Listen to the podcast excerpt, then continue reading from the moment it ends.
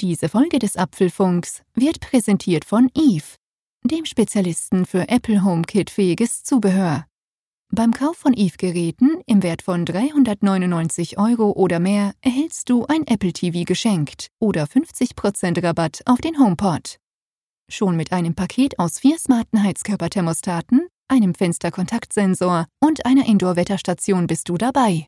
Sichere dir jetzt den günstigen HomePod oder das kostenlose Apple TV. Mehr Infos unter www.evehome.com/homepod. Achtung, dieser Deal ist vorerst nur in Deutschland verfügbar. Apfelfunk mit Jean-Claude Frick und Malte Kirchner.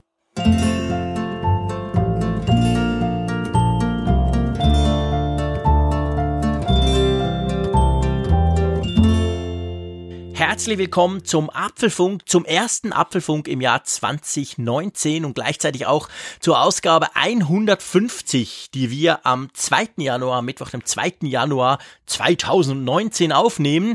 Wir natürlich nicht nur ich hier in den Bergen, sondern der liebe Malte an der Nordsee. Hallo, alles klar bei dir? Ja, vom, vom Winde verweht. Nein, also. hey, ich habe es gelesen, bei euch hat ein Frachter irgendwie in der Nordsee ganz viele Container verloren, habe ich ja. gelesen. Hast du auch mitbekommen? Ja, 270 Container auf der Fahrt nach Bremerhaven, was ja nicht zu verwechseln ist mit Wilhelmshaven, aber so weit weg auch nicht. Ja, es war ziemlich stürmisch hier in den letzten Hast du schon was Schönes Stunden. vom Strand gefischt? Irgendeine Quietscheente oder so? Ja, ich glaube, die sind aber alle in den Niederlanden irgendwie angelandet, okay. da die, okay. die Container. Also hier ist noch nicht zu holen. Mal abgesehen davon, dass man das auch nicht darf. Das ist dann auch nicht so, dass es dann allgemein gut in ist. In den Niederlanden schon. Da ja, ist es nicht verboten. Du darfst den Container nicht knacken, wenn der an den Strand gespült wird. Falls der aber vorher aufgeht und der ganze, das ganze Zeug rausgespült wird und dann am Strand landet, dann darfst du in den Niederlanden, habe ich heute gelernt, gerade wusste ich vorher auch nicht, darfst du das Zeug quasi mitnehmen. Das gehört dann dir. Bei ja, euch ist das sicher nicht so. Da gibt es sicher irgendeine. Genau, hier ist das so. Für, vor ein paar Jahren hatten wir mal auf der Insel Langeoog, einer ostfriesischen Insel, unter anderem und die anderen, glaube ich, auch, dass da irgendwelche Überraschungseier angelandet sind. Die waren irgendwo auch von so einem Frachter runtergefallen dann und äh, war dann der ganze Strand voller Ü-Eier. Das hat auch große Presse gemacht, weil das natürlich schöne Bilder hergab. Und viele sind dann extra auf die Insel gefahren, um dann eben dann säckeweise diese Ü-Eier diese angeschwemmten okay. einzusammeln. Und das gab dann viele Diskussionen, weil das nämlich gar nicht erlaubt ist. Also die waren gehalten, das dann abzugeben, was natürlich längst nicht alle gemacht haben.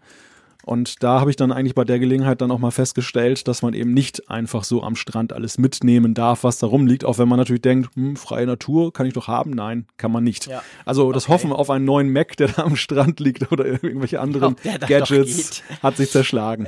Dieses Problem haben wir in den Bergen nichts, da wird nichts angespült. Von dem her passiert uns das nicht.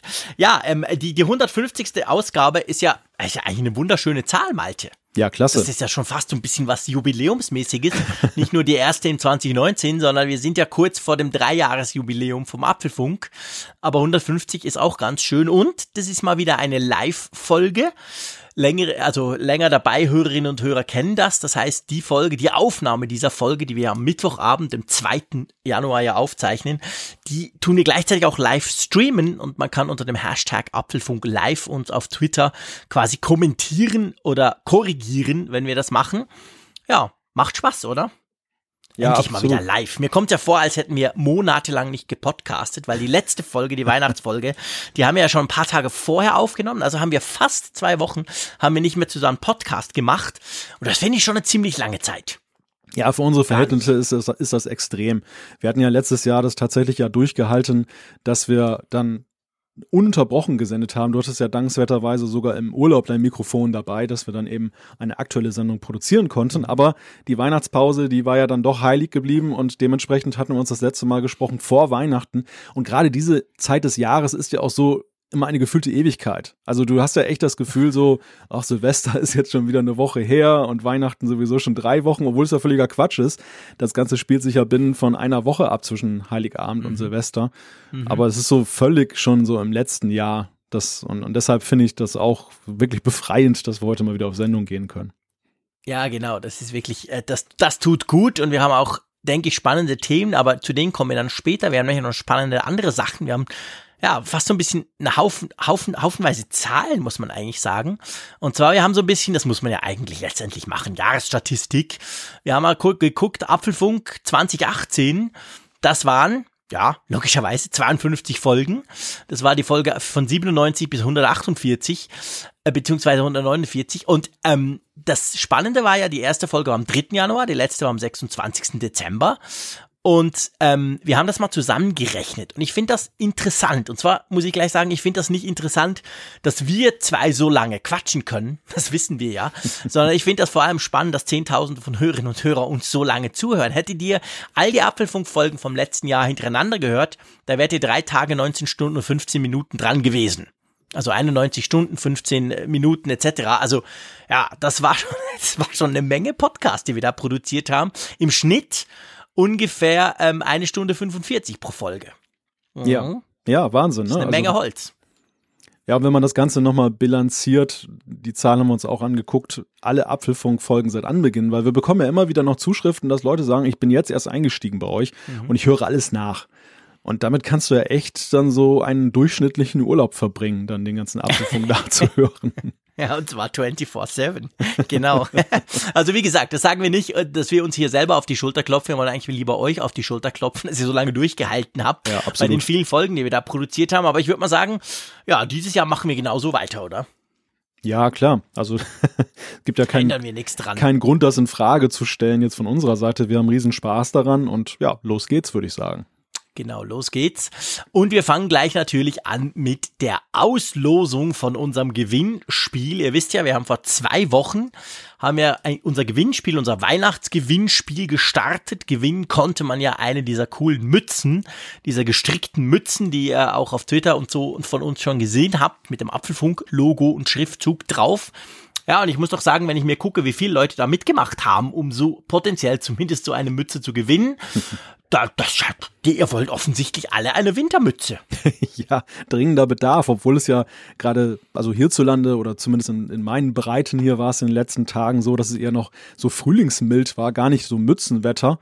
Aber mhm. gut, der Winter geht ja gerade erst los, insofern es lohnt sich und diese Mütze ist ja auch wirklich wunderschön. Insofern. Ja, sie ist vor allem super warm. Ich habe sie am, am Matterhorn ausprobiert. In ja. Zermatt war ich eine Woche am Skifahren und im Schnee, es hatte wirklich Schnee, es war zum Teil auch kalt, also so am Morgen ist es da so minus 15 Grad und die Mütze, die ist perfekt, die hat wunderbar funktioniert. Ähm, also lohnt sich. Ja, es haben mehr als 500 Leute, knapp 500 Leute, stimmt nicht, mitgemacht. Und was ja schon noch spannend ist, wir haben ja im Vorfeld gesagt, dass man ist nicht einfach so quasi Formular ausfüllen, go, sondern wir haben ja drei Fragen gestellt.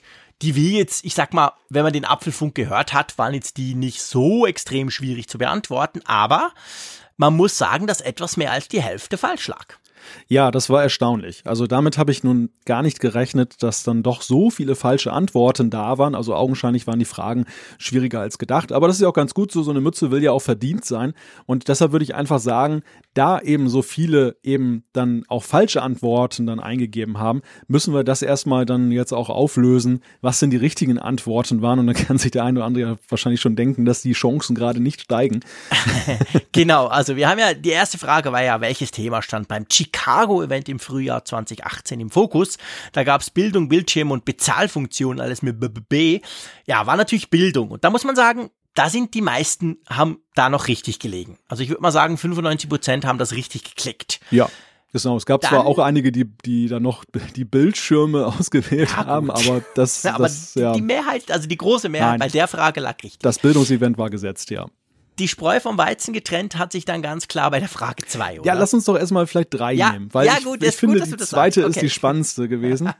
Die, aber die dritte war auch, die hat es auch in sich und das eigentlich eher ja, gar nicht mal gewollt. Ich dachte, das wäre eine ziemlich einfach zu beantwortende Frage, aber ein Hörer hat mich auch darauf gebracht, warum sie so kompliziert zu beantworten ist. Das war ja die Frage danach, welches ist der höchstmögliche Prozessor, den man da in das neue MacBook Air einbauen kann. Wohlgemerkt, man achtet auf die Feinheit, auf die, auf das neue MacBook Air. Und das genau. war so der Knackpunkt an der Sache. Ja, genau, weil da gab es den i3, i5 und i7 und erstens habe ich nach dem höchstmöglichen gefragt und zweitens natürlich nach dem neuen MacBook Air. Nicht das alte Teil, das seit zehn Jahren nicht mehr angefasst wurde. Und da haben schon relativ viele haben i7 geklickt, muss man ganz klar sagen. Ja. Die waren sich wahrscheinlich gewöhnt, ja, Apple MacBook, Mac Line, also Notebook Line-Up, da gibt's ja immer ein i7. Also klicke ich mir ein i7. Und das Spezielle muss man ja schon auch sagen, das haben wir auch ein bisschen bemängelt bei, bei unserer Kritik, als wir das MacBook Air besprochen haben von ein paar Folgen. Das kann man halt wirklich ausschließlich mit dem i5 haben. Man kann den auch nicht verändern, man kann nicht sagen weniger oder mehr. Es gibt einfach den i5 in der einen Ausführung und Punkt. Mehr kann man da beim MacBook Air im Prozessor-Department nicht verändern. Ja, das ist in der Tat eine recht paradoxe Situation, dass ja ein Gerät, du sagtest es gerade so ein bisschen scherzhaft, das ja schon einige Jahre auf dem Puckel hat, dann ein Prozessor höherer Klasse im Angebot hat als mhm. Konfigurationsmöglichkeit und der, das neuere Gerät dann eben eine Stufe drunter. Wenngleich natürlich, wenn man Leistungswerte betrachtet und so, das Bild sich dann vielleicht auch nochmal anders darstellt. Aber trotzdem, es ist eben kein i7 da zur Verfügung, sondern nur ein i5. Und ich glaube, alleine das hat schon viele haben viele gar nicht mehr in Erwägung gezogen, dass sowas sein kann. Und das ist ja in der Tat auch dann sehr, sehr strange. Und ja. so kam am Ende bei heraus, dass eben tatsächlich viele eben schon an der Frage auch gescheitert sind. Eben wie ja. du schon gesagt hast, mit einem i7 geantwortet haben obwohl i5 ja das höchstmögliche war. Und damit kommen wir auch genau. dann schon zur alles entscheidenden Frage. Und ich würde sagen, hier trennte sich wirklich alles. Das war ja. wirklich die absolute Weichenstellung. Und wir hatten auch alle Optionen mit dabei. Ich möchte fast behaupten, dann fast gleichberechtigt da. Sowohl eins, zwei als auch dreimal. Es war die Frage danach, und das, das konnte man eigentlich auch nur so wirklich beantworten als regelmäßiger Hörer der Sendung weil Klar. wir es auch, glaube ich, nirgendwo aufgeschrieben haben. Wie Nö. oft war der liebe Jean-Claude in den USA direkt auf einem Apple-Event. Und ja, weißt du es denn selber noch, Jean-Claude? Ja, das weiß ich noch, weil man, man konnte einmal, zweimal oder dreimal klicken. Ähm, ja, natürlich äh, weiß ich das. Es, es, gab ja vier Events im letzten Jahr und es war ja auch das erste Mal, dass ich überhaupt von Apple quasi in die USA eingeladen wurde. Ich werde ja von Apple an viele Briefings in London, in Berlin, in irgendwo. Das ist ja, ich sag mal schon fast normal, aber ich wurde halt noch nie in die USA eingeladen und das ging los mit der WWDC. Also das erste Mal für mich überhaupt mit Apple so weit unterwegs zu sein. Das war die WWDC, die Entwicklerkonferenz im Juni. Und dann das zweite Mal war dann die iPhone Keynote, die große im September. Beides mal in Kalifornien. Und derzufolge war ich zweimal bei Apple Events vor Ort im Jahr 2018. Und nicht einmal und nicht dreimal. Und da, ja, da sind sehr viele rausgefallen, das muss man ganz klar sagen. Ja, ja, das war eine ganz, das war wirklich die kniffligste Frage an dem ganzen Spiel. Ja, aber gut, hat uns ja auch durchaus Freude bereitet, euch da so ein bisschen. Ich könnte jetzt den Ponyhof-Spruch wieder bringen, aber das mache ich nicht. Aber ihr wisst, was ich meine. Also von dem her gesehen, ähm, ja, bin ich da gar nicht traurig, das ist mir völlig wurscht. Komm, wir schreiten zur Ziehung, einverstanden? Ja, gerne, gerne. Also, wir haben natürlich eine Liste von denen, die richtig liegen. Wir haben sie sortiert, beziehungsweise gescrambled, dass sie eben nicht sortiert ist. Und wir scrollen da einfach durch und wir machen das abwechselnd. Das sind ja zehn, wir, wir verlosen ja zehn Mützen. Und dann, ähm, ja, könnt ihr das, wir, ihr werdet dann von uns natürlich entsprechend benachrichtigt. Wir, wir kopieren das Zeug dann raus. Das machen wir alles live, dass ihr nicht das Gefühl habt, wir haben das alles schon vorher gemacht. Drum kann es dann ein bisschen dauern. Also erster, erster Gewinner, beziehungsweise, so, hier in der Mitte, ist der Tobias Glümer. Bildung, zweimal i5, müssen wir zur Sicherheit natürlich schon noch gucken. Ja, genau. Genau, also der Tobias Glümer hat das erste Mal gewonnen, beziehungsweise die erste Mütze gewonnen. Herzliche Gratulation. Jetzt bist du dran, mein Lieber. Ja, genau. Ich sag noch kurz was zum Prozedere, wie es denn eigentlich weitergeht jetzt für die Gewinner. Es ist ja so, ihr musstet ja keine Adresse hinterlassen. Das fragen wir erst im Gewinnfall ab, datenschutzfreundlich. Das heißt, ihr bekommt dann in den nächsten Tagen eine E-Mail von mir, dann mit der Frage dann nach eurer Versandadresse, wo möchtet ihr die Mütze hinhaben. Ihr müsst euch allerdings noch etwas gedulden, denn die Mützen sind hier noch gar nicht da, die sind noch in der Produktion. Die haben sich angekündigt aktuell für den 17. Januar, dass sie hier geliefert werden. Das heißt, Ende Januar könnt ihr dann dieses Schmuckstück dann auf den Kopf setzen. Das nur kurz dann zur Einordnung. Dass wir, erwarten, wir erwarten natürlich Tweets mit Menschen Apfelfunk. Nein, natürlich nicht. Könnt ihr alles einlassen, aber ihr dürft uns natürlich dann gerne Fotos schicken, wenn ihr das wollt, wie ihr die Mütze im Einsatz habt. So, jetzt bist du dran. Nächste. Genau, nehmen wir mal die nächste. Und das ist aus Österreich. Das ist der Stefan Pleiner hat gewonnen. Woher zum Geier weißt du jetzt, dass das Österreich ist? Du bist einfach schlauer als ich. Okay. Da gibt es ein Feld Super. namens Land. Das ist an Stelle Nummer zwei. Ah, guck mal, tatsächlich. Schön, okay, gut. Also perfekt. So weit habe ich nicht geguckt. Gut, der, die, ähm, der, die, die nächste Gewinnerin ist die Anneka Klinker. Herzliche Gratulation aus Deutschland. Stimmt, das Land können wir ja noch dazu fügen. Das habe ich jetzt beim ersten vergessen. Okay, weiter geht's. Genau, scrollen wir mal wieder ein bisschen hier. So. Einkopieren. Eieiei. Dann haben wir Bernd Krehoff aus Deutschland. Sehr schön. Gratulation. Dann haben wir Stopp den Thorsten Weigt, ebenfalls aus Deutschland. Ich meine, keine Schweizer dabei. Na, mal gucken, das ist ja Zufall. Das kann man nicht steuern. So. Nummer 6. Du bist dran. Ich bin dran, gut. Der nächste ist Michael Holzhauer aus Deutschland. Okay, cool.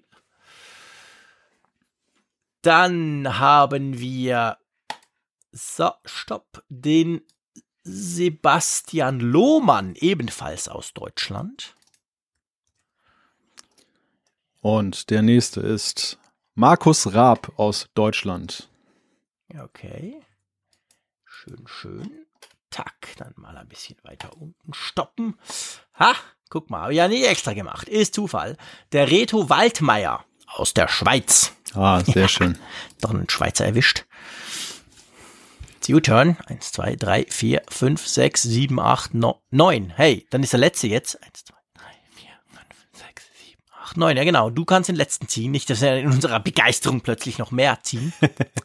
genau. Ich scrolle, ich scrolle und ich muss natürlich auch mal auf die Antworten gucken, dass die auch tatsächlich richtig sind. Ja, ja, zur Sicherheit gucken wir da immer noch drauf. Der letzte Gewinner, Oliver Zimpasser aus Deutschland. Herzlichen Glückwunsch. Sehr gut. Wunderbar. Wir gratulieren euch zu diesen Mützen. Ihr werdet von uns kontaktiert. Wie gesagt. Gut.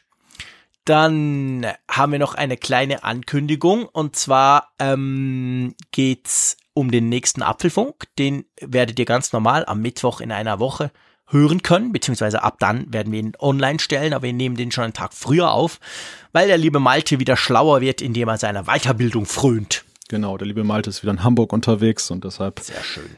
Ein Tag früher, aber Release ganz normal, ne? Das muss man auch noch dazu ja, sagen. Ja, ja, das machen wir genau. Da wird ja nichts mehr passieren dazwischen. Gut, dann ähm, kommen wir endlich zu den Themen, mein lieber Freund. Ähm, wir haben uns ja wieder einiges vorgenommen.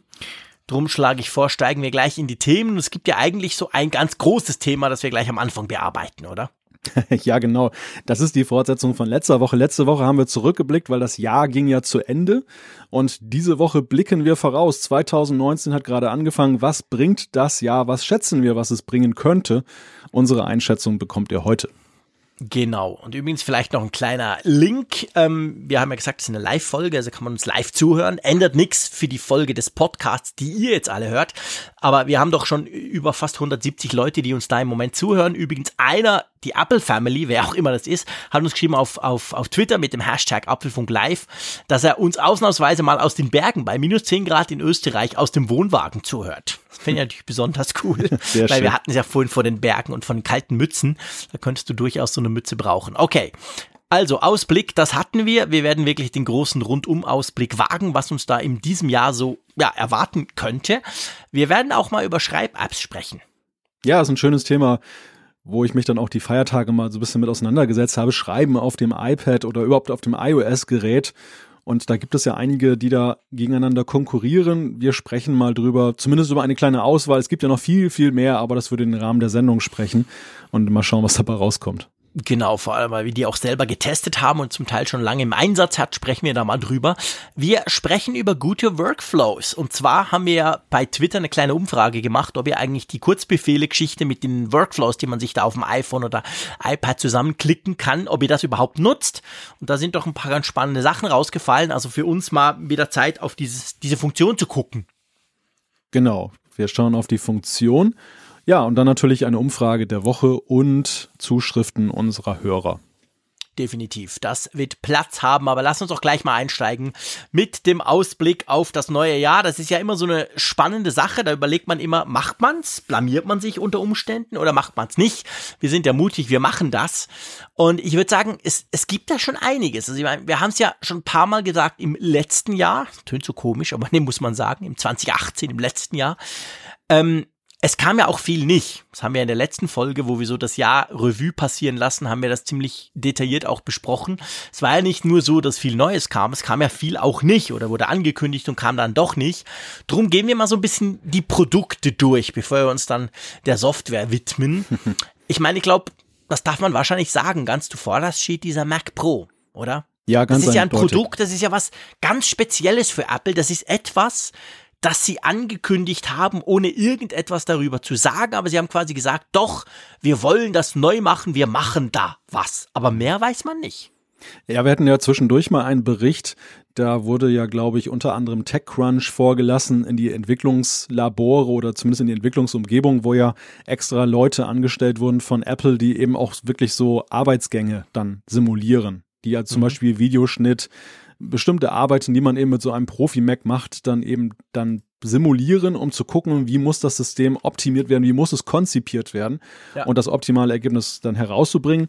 Eine Aussage war dabei allerdings auch, dass man gesagt hat, ja, aber weil wir das eben so umfassend testen, weil wir so eine riesige Vorbereitung betreiben, wird das Gerät nicht dann in, in 2018 herauskommen. Sie sind mhm. offen geblieben mit der Frage, wann es wohl kommen könnte, aber alle Welt erwartet es ja doch jetzt schon für 19, weil kaum einer davon ausgeht, dass es sich wirklich bis 2021 hinziehen könnte.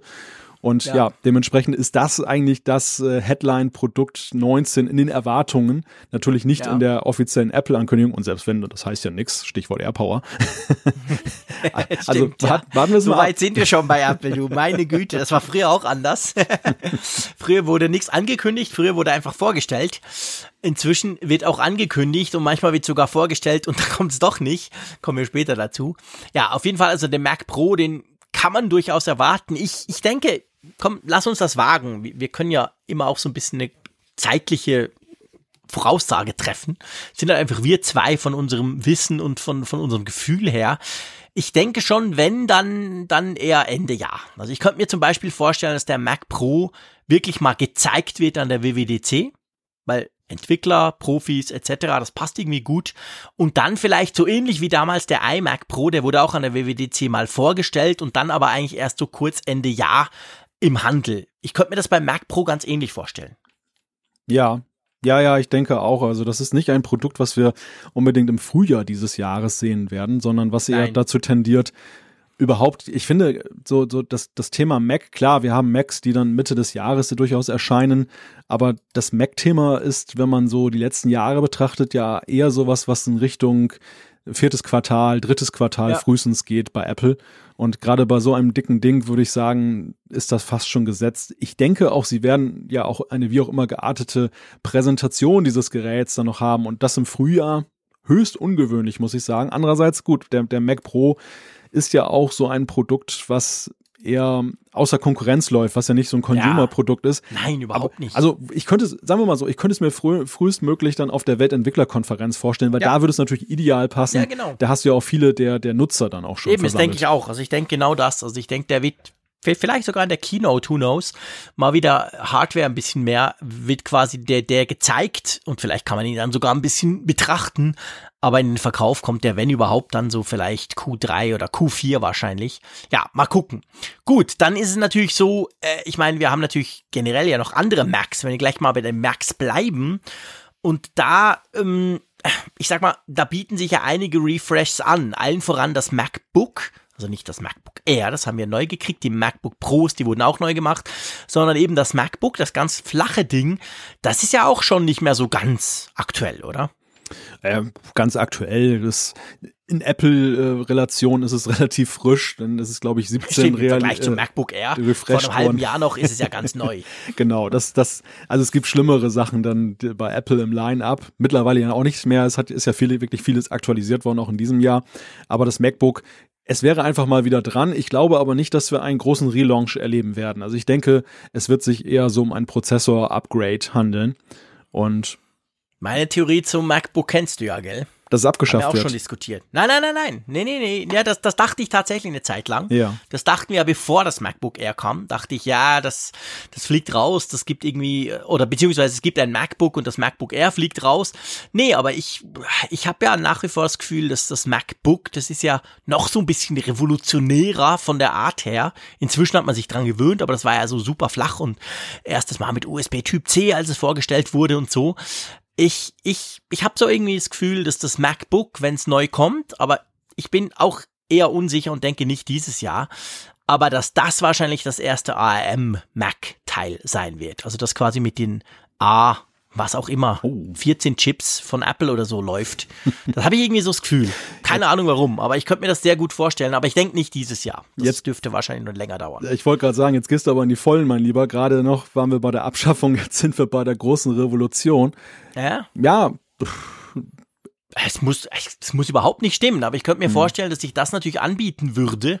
Sehr leicht, sehr klein, lüfterlos in gewissen Konfigurationen. Ja. Und dann haust du da eben so ein ARM, also diesen Apple, den eigenen, den, den vom iPad kennen, rein und sagst quasi, hey, das Ding ist doppelt so schnell wie früher, hat immer noch keinen Lüfter, supi-dupi. Und ich kann mir einfach vorstellen, dass du damit auch die Mac-Gemeinde noch nicht so ganz verschreckst, wenn du dann den, den Umstieg Richtung eben diese Apple-eigenen Art-Chips gehst. Mhm ich weiß es, ich, ich meine, ich weiß es nicht, aber Nein, ich könnte mir das du, tatsächlich vorstellen. Du hast schon recht, dass, dass das Dilemma, in dem Apple da steckt, ist ja tatsächlich, dass das, was sie von ihrem Zulieferer Intel bekommen an Prozessoren, ja immer in diesem Spannungsfeld ist, dass es entweder viel Wärme erzeugt, also ein, ein Lüfter bräuchte, und auf der anderen Seite, wenn es dann eben stromsparend ist, also was für Ultramobilität wichtig ist, stromsparend einerseits, leise andererseits, dass es das Problem mit sich bringt, dass es dann nicht sehr performant ist. Da, da ja, ist genau. da von Intel leider nicht ganz so viel zu erwarten in der Richtung. Und ja, tatsächlich. Also das, das wäre eigentlich so ihr Hauptproblemfeld oder ihr Hauptnutzenfeld, wenn sie eben dann in dieses MacBook dann eine Eigenentwicklung reinmachen, weil sie ja eben ja gezeigt haben jetzt aktuell mit dem iPad Pro, was sie da mittlerweile anstellen können. Das stellt sich weniger beim MacBook Pro und, und auch beim MacBook nee, Air, weil die genau. Dinge einfach größer sind und thermisch ja, einfach viel du, einfacher zu handeln sind. Ja, und auch bei Intel. Man darf natürlich nicht vergessen, wenn man, wenn man sich das Intel-Line-Up anguckt und auch so ein bisschen die Roadmap, in, in diesem High-End-Segment, sei das bei den 6-Core-Prozessoren für MacBook Pros oder vor allem dann beim iMac mit den Xenon oder also beim iMac Pro und, oder sogar dem Mac Pro, da ist es wirklich, muss man fairerweise sagen, da gibt's Multicore-Prozessoren, da ist Apple noch lange nicht da. Also da, da sind wir noch tatsächlich in einer anderen Liga. Aber die Dinger sind groß, die brauchen extrem viel Strom, die brauchen riesen viel Lüfter, was ja in einem MacBook, Mac Pro oder einem iMac Pro eigentlich auch wurscht ist.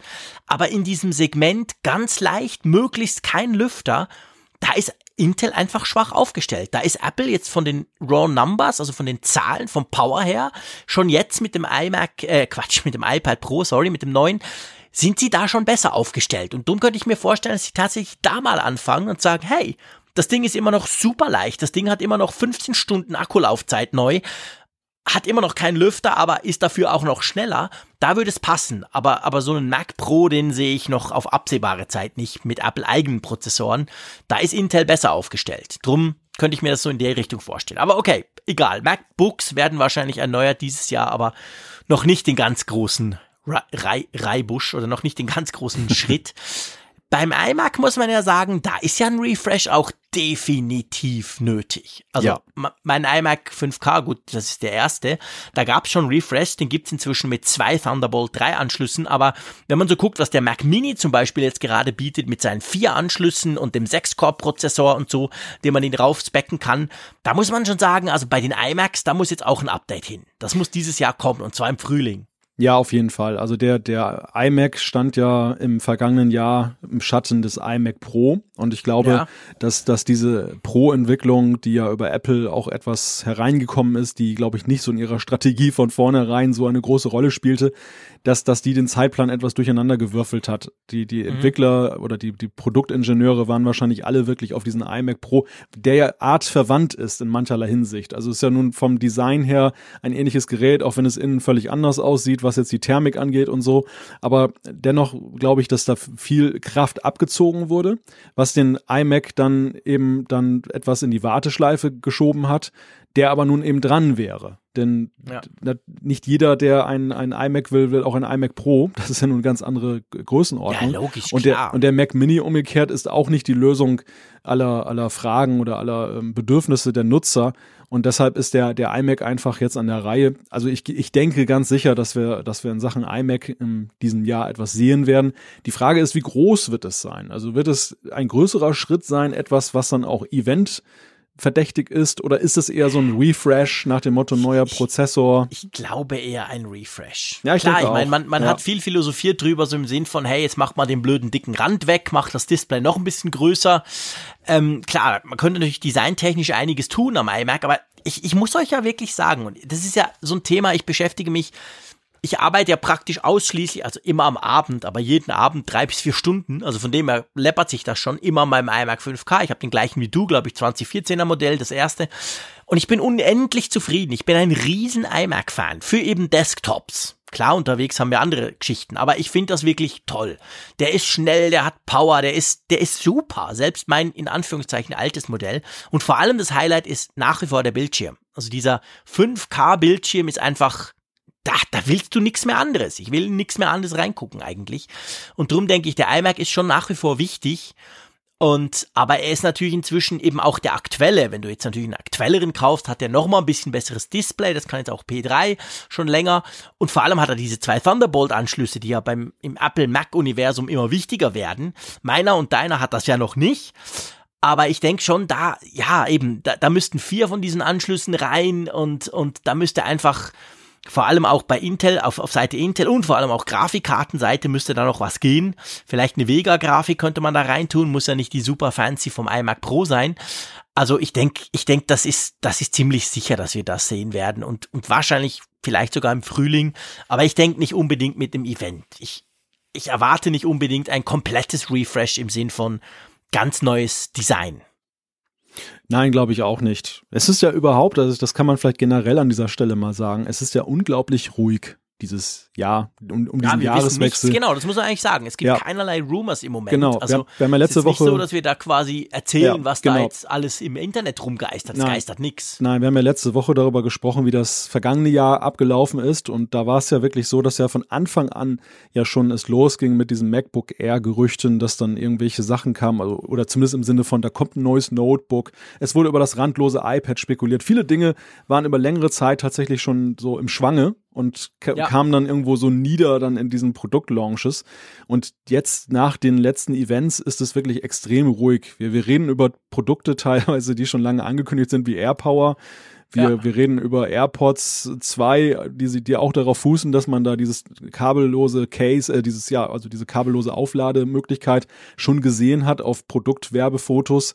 Aber wir, genau. wir hören eigentlich aus der Zuliefererkette und über sonstige nichts. Kanäle gar nichts. Was, ja. was ein gutes, aber auch ein schlechtes Zeichen sein kann. Es kann bedeuten, dass Apple jetzt das mit der Geheimhaltung endlich mal besser hinkriegt. Es kann aber genauso gut bedeuten, mhm. dass es ein äußerst unspektakuläres 2019 wird, was eher aus Refreshes besteht. Also Sachen, die eben keine neuen Fotos abwerfen, weil wenn der iMac neue Innereien kriegt, ja, das ist kein Bild wert. Ne? Das, ist, das ist dann irgendwie ja langweilig dann für die Leute, die das dann abfotografieren, das, das gleiche Gehäuse nochmal ins Netz zu stellen. Ja, ja, ja, das stimmt natürlich. Das ist von dem her gesehen, da, da sieht man nichts, genau. Ähm, ja, also ich, ich möchte jetzt nicht, nur weil wir jetzt am 2. Januar noch keine Leaks haben, möchte ich nicht gleich quasi dazu ausholen zu sagen, das wird ein langweiliges Apple-Jahr. Das habe ich auch nicht ich gesagt. nee, nee, genau, aber ich nur einfach, ist meine Meinung. Also von dem her gesehen, ich denke schon, da kommt einiges, auch wenn wir im Moment relativ wenig bis nichts davon lesen. Ja, ich, so. ich möchte eigentlich eher woanders hin. Die Frage, die sich ja mir stellt, ist ja, ob Spannendes immer sich nur am Gehäusedesign definiert. Ich glaube, und da kommen wir ja später auch noch drauf zu sprechen, dass, dass viele spannende Dinge irgendwo sich ankündigen, die gar nicht mal so sich in Hardware manifestieren. Also die Frage, ja. wo wir später noch drauf zu sprechen kommen, Marzipan zum Beispiel. Du hast vorhin ja. schon angesprochen, diese ARM-Chip-Geschichte, die lange schon spekuliert wurde.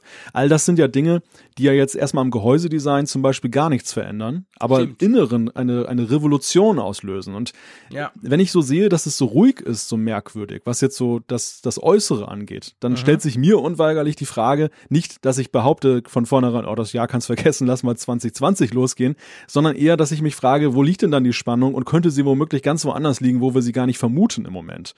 Und ja. das, äh, da sehe ich so ja, einen Silberstreif am Horizont vielleicht auf uns zukommen. Ja, das, also das geht mir, das geht mir übrigens ganz ähnlich. Also ich sehe das auch so. Und vor allem ist natürlich, das sind ja Themen.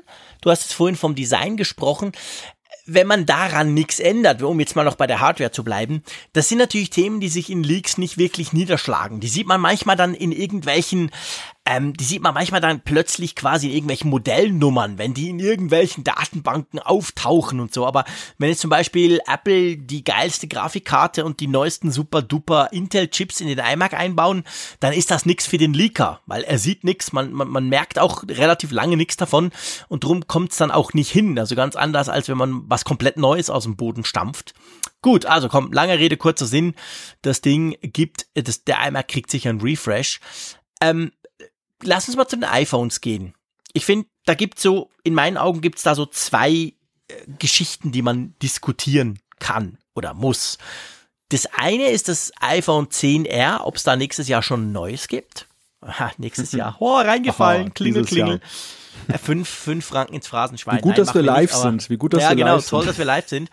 ähm, gut, gut, wir schneiden sowieso nie, es würde nichts ändern. Es wäre trotzdem im Podcast drin. Ja, ja. Ähm, nee, also, ich meine, klar gibt's ein neues 10R? Oder denkst du, das wird jetzt zwei Jahre lang behalten? Ich meine, es gibt im September ein iPhone-Event. Das ist so sicher wie das Amen in der Kirche. Hm. Und da wird es Refreshs geben. Da wird es das iPhone, na, lass es 11 sein und 11 Max geben. Und da wird es natürlich das iPhone 10, wie es dann auch heißen mag, 10R2 oder was auch immer.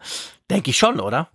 Ja, diese Zweifel, wenn es sie überhaupt gibt, gibt äh, streuen sich ja nur deshalb, weil es in der Vergangenheit immer so war, dass das dritte iPhone im Ring dann eben das war, dass das Nachsehen hatte. Also Stichwort iPhone SE oder damals das äh, 5C, wenn ich mich jetzt richtig erinnere. Also so Einzelgänger-iPhones, die da irgendwo mal kursierten.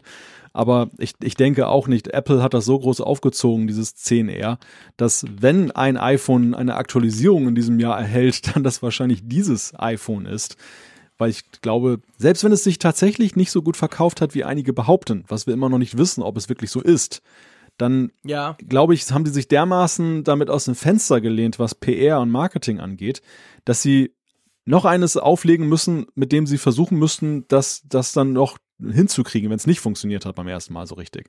Also ich, ich glaube, diese Geschichte endet so oder so, im Erfolgsfalle genauso wenig wie im, im Misserfolg, mit dem ersten Gerät. Das, das geht hier wirklich weiter. Und die, die, die Frage ist eigentlich nur, wie.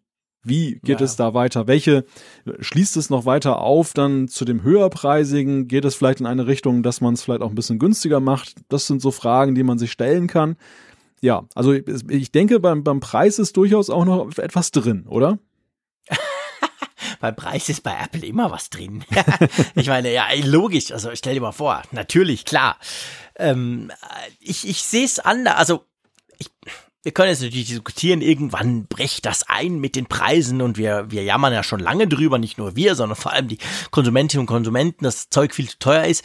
Ich glaube nicht unbedingt auf, dieses Jahr gesehen, dass Apple jetzt dieses Jahr schon irgendwie quasi die Preise reduziert.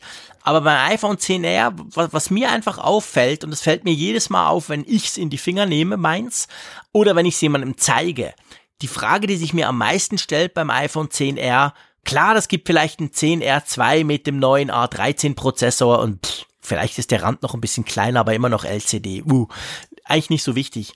Aber die Frage ist halt, gibt's ein iPhone 10R in kleiner? Gibt sogar ein iPhone 10R Mini? Weil ich meine, das ist ja genau das. Ich kenne nicht wenige Leute, die sagen, ich will dieses geile, randlos Face-ID-Zeugs. Ich will aber nicht irgendwie 1200 Schweizer Franken ausgeben. Hm. Ich würde das 10R kaufen, aber das ist viel zu groß. Also es ist ja, das war ja von Apple bewusst sehr groß ausgelegt. Das Ding ist fast so groß wie mein Super Maxe-Teil.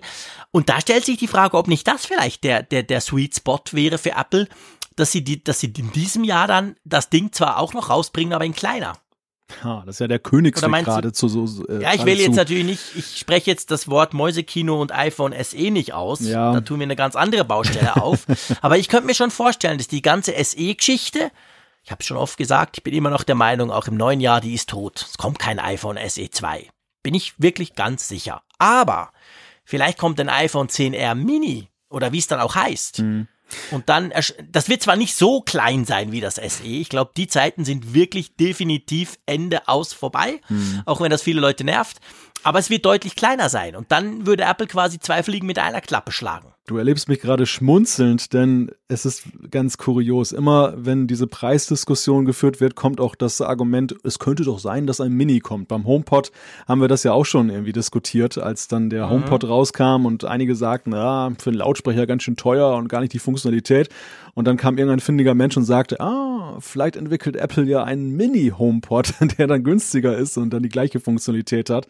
Das ja. Könnte, also ich will das jetzt nicht, ich will das jetzt nicht äh, jetzt herabwürdigen, was du gerade gesagt hast, denn ich glaube in der Tat, dass, dass diese größten ich will dir auch nicht geraten haben.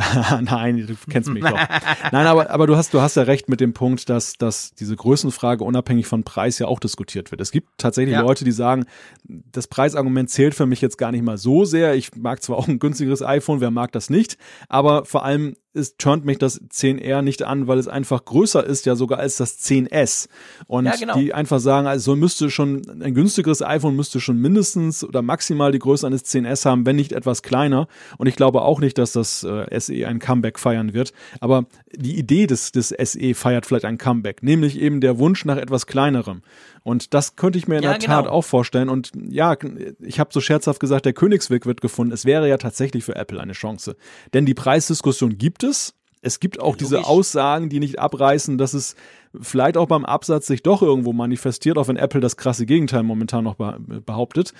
Mhm. Und für sie wäre es der Ausweg, nicht das Gesicht zu verlieren im Sinne von die Preiserhöhungen waren Mist und andererseits aber eben dann auch funktionell erklären zu können, es gibt einen Grund, es günstiger anzubieten, nämlich kleiner und viele Leute wollen kleiner. Also das ist so, ja. das hat sie beim SE ja damals auch schon so ein bisschen gerettet. Beim SE war es doch eine ähnliche Gemengelage. Wir hatten auch diese größeren Modelle, die nicht alle gut fanden. Einige sagten, oh, mein schönes kleines iPhone will ich wieder haben ja. und so. Und die Preisdiskussion wurde damals auch schon geführt. Damals wurde auch schon ja, gesagt, klar. oh, die sind größer geworden und der Preis gleich auch. Und das könnte die gleiche Strategie sein, die schon einmal mhm. super funktioniert hat, einfach ein zweites Mal aufgelegt. Ja, das stimmt. Übrigens, by the way, im Livestream ist auch der Raphael Zeyer. Prost für alle, die, beim Apfeltrunkspiel auch in diesem Jahr mitmachen. Ähm, der hat geschrieben, äh, er, er, er wagt schon eine Wette. Er sagt, das iPhone-Event komme am 10. September. Er hat zwar den Apfelfunk Live Hashtag vergessen, naja gut, er kennt sich nicht so aus mit Twitter, aber ähm, immerhin, da könnte man natürlich jetzt noch so schon übers Datum wetten, aber ich glaube, so, so weit gehen wir nicht, oder? Das würden wir nicht tun. ja, das wird heikel, das, das ja, wird, glaube ich, heikel. ganz heikel. Genau. Ja. Wobei ist es schon immer relativ klar um, um, dieses, um dieses Datum rum, aber das sehen wir dann. Gut, also ein kleines iPhone, klar. Die, die, die aktuellen iPhones werden aktualisiert, logisch, klar. Rechnest du mit irgendwas ganz Neuem im iPhone-Segment? Irgendwas Nein. bahnbrechendem? Nein, nein. Also ich glaube. Nein? Sagen doch viele, jetzt kommt das spannende iPhone-Jahr. Das letzte war ja ein S-Jahr. Total langweilig. Mm, ja, ja. Also wenn man, wenn man nach Reihenfolge geht, ja. Dann, dann müssten wir jetzt ganz Großes erwarten. Ich habe das Gefühl, ehrlich gesagt, dass ähm, Größeres erst nächstes Jahr zu erwarten ist. Ich glaube, Apple hat, Echt? die haben ihr Line-up so reformiert, dass ähm, tatsächlich ganz große Dinge erst nächstes Jahr zu erwarten sind. Da gab es ja auch schon so verschiedene Dinge, die da kursierten. Ja, ich könnte mir das echt vorstellen. Ich meine, wir, wir spekulieren ja hier nur. Das ist ja, ja es, es, fußt ja auf nichts. Ich habe auch jetzt nicht irgendeinen Kontakt irgendwie in, in Asien, den ich jetzt mal eben anrufen kann und kann sagen, hey, was macht gerade die Produktionsstraße? Schön wär's, aber so läuft es leider nicht. Und ja, ich weiß nicht, irgendwie habe ich so ein Gefühl. Ah, da bin ich nicht ganz einer Meinung. Ich könnte mir schon vorstellen, dass das iPhone, also gehen wir jetzt mal bei den Top-Modellen, 10S, 10S Max, diese beiden iPhones, dass die doch noch mal vielleicht ein bisschen radikaleres Update bekommen. Was erwartest Wohin du denn auch da? immer. Ja, was, was erwartest du denn da? Ja, es ist witzig. Richtung? Es gibt, es gibt ja so zwei, es gibt so, so zwei Schienen. Das eine ist natürlich diese, diese, diese Notch-Diskussion. Da bin ich lustigerweise, erstens finde ich die ja auch nicht schlimm. Mich stört die eigentlich nie. Äh, und zweitens bin ich der Meinung, die fliegt nicht raus. Das ist nicht so, dass wir jetzt quasi den Rand quasi weg und dann in Screen all diese Sensoren und so. Da glaube ich, da glaube ich irgendwie nicht dran und zwar nicht unbedingt nur technisch, sondern ich glaube tatsächlich auch eher, dass ähm, dass Apple das einfach, das ist ja auch ein ein es hat auch ein Design-Statement von Apple, dieses Ding. Klar sehen ja. inzwischen fast alle Android-Smartphones auch so aus, aber das ist, das ist ein wichtiges, ein wichtiges Erkennungsmerkmal irgendwo mhm. durch. Drum denke ich, die Notch wird bleiben. Ich könnte mir schon im Kamera-Department noch ein paar Dinge vorstellen. Also so Stichwort Night Mode, den die Konkurrenz zum Teil baut, der zum Teil gewisse Leute total vom Hocker reißt. Also klar kannst du dann diskutieren, ist das jetzt wieder mehr Software oder nicht, aber wenn wir mhm. gucken, wo Apple letztes Jahr doch einen großen Schritt mit, ich sag mal, marginaler Hardware-Veränderung, aber vor allem viel Software gemacht hat im Kamera-Department, also bei der Kamera, denke ich, sowas ähnliches könnten wir dieses Jahr durchaus auch nochmal sehen. Unter Umständen. Ich meine, klar, ich würde mir ein drei, ich würde mir natürlich ein, ein, iPhone mit drei Linsen, mit einer Weitwinkel noch dazu wünschen. Das wäre echt cool. Das ist jetzt vielleicht designtechnisch nicht so revolutionär, aber würde doch die Möglichkeiten der Kamera noch mal deutlich verbessern. Da könnte ich mir tatsächlich vorstellen, dass da jetzt ein bisschen mehr passiert als im letzten Jahr. Ja, ausschließen möchte ich es nicht und ich glaube, Kamera kannst du sowieso immer als Thema setzen, wo ja, Apple die, die besser, Marktführerschaft haben, weiter haben will. Genau. Aber ja, für mich klingt es eher auch dann doch so evolutionär, also nicht revolutionär, denn ja, das ist, sie, sie kommen von einer hohen Basis, sie bauen es vielleicht ein bisschen weiter aus, ja. Aber ist das so der Killer? Gut, man kann jetzt dann die, die Diskussion führen, was ist denn momentan überhaupt in der Smartphone-Welt das Killer-Argument? Alle Weiterentwicklungen sind ja, wenn man sie im Detail betrachtet, immer ziemlich faszinierend, aber von außen betrachtet und mit ein bisschen Abstand kommt man meistens doch darauf, das war, da waren die Sprünge schon mal größer, ganz objektiv gesehen. Ja, auch. gut, das Thema haben wir seit Jahren, ja, ja klar. Also das, das ist natürlich so. Ich finde schon diese, diese, diese mehr oder weniger Randlos-Geschichte beim Display, ihr wisst, ich bin ein Display-Fanatiker, ähm, das war für mich schon revolutionär ja, vor einem Jahr ja, beim, beim Zehner. Und wenn man jetzt zum Beispiel guckt, wenn man, wenn, man kann ja die Konkurrenz gucken, wir wissen von Samsung, die werden am Mobile World Congress in Barcelona Ende Februar werden die das Galaxy S10 vorstellen. Da geht man davon aus, dass es auch in diesem Lineup wieder eine größere Sache war. Die letzten zwei waren eher evolutionär.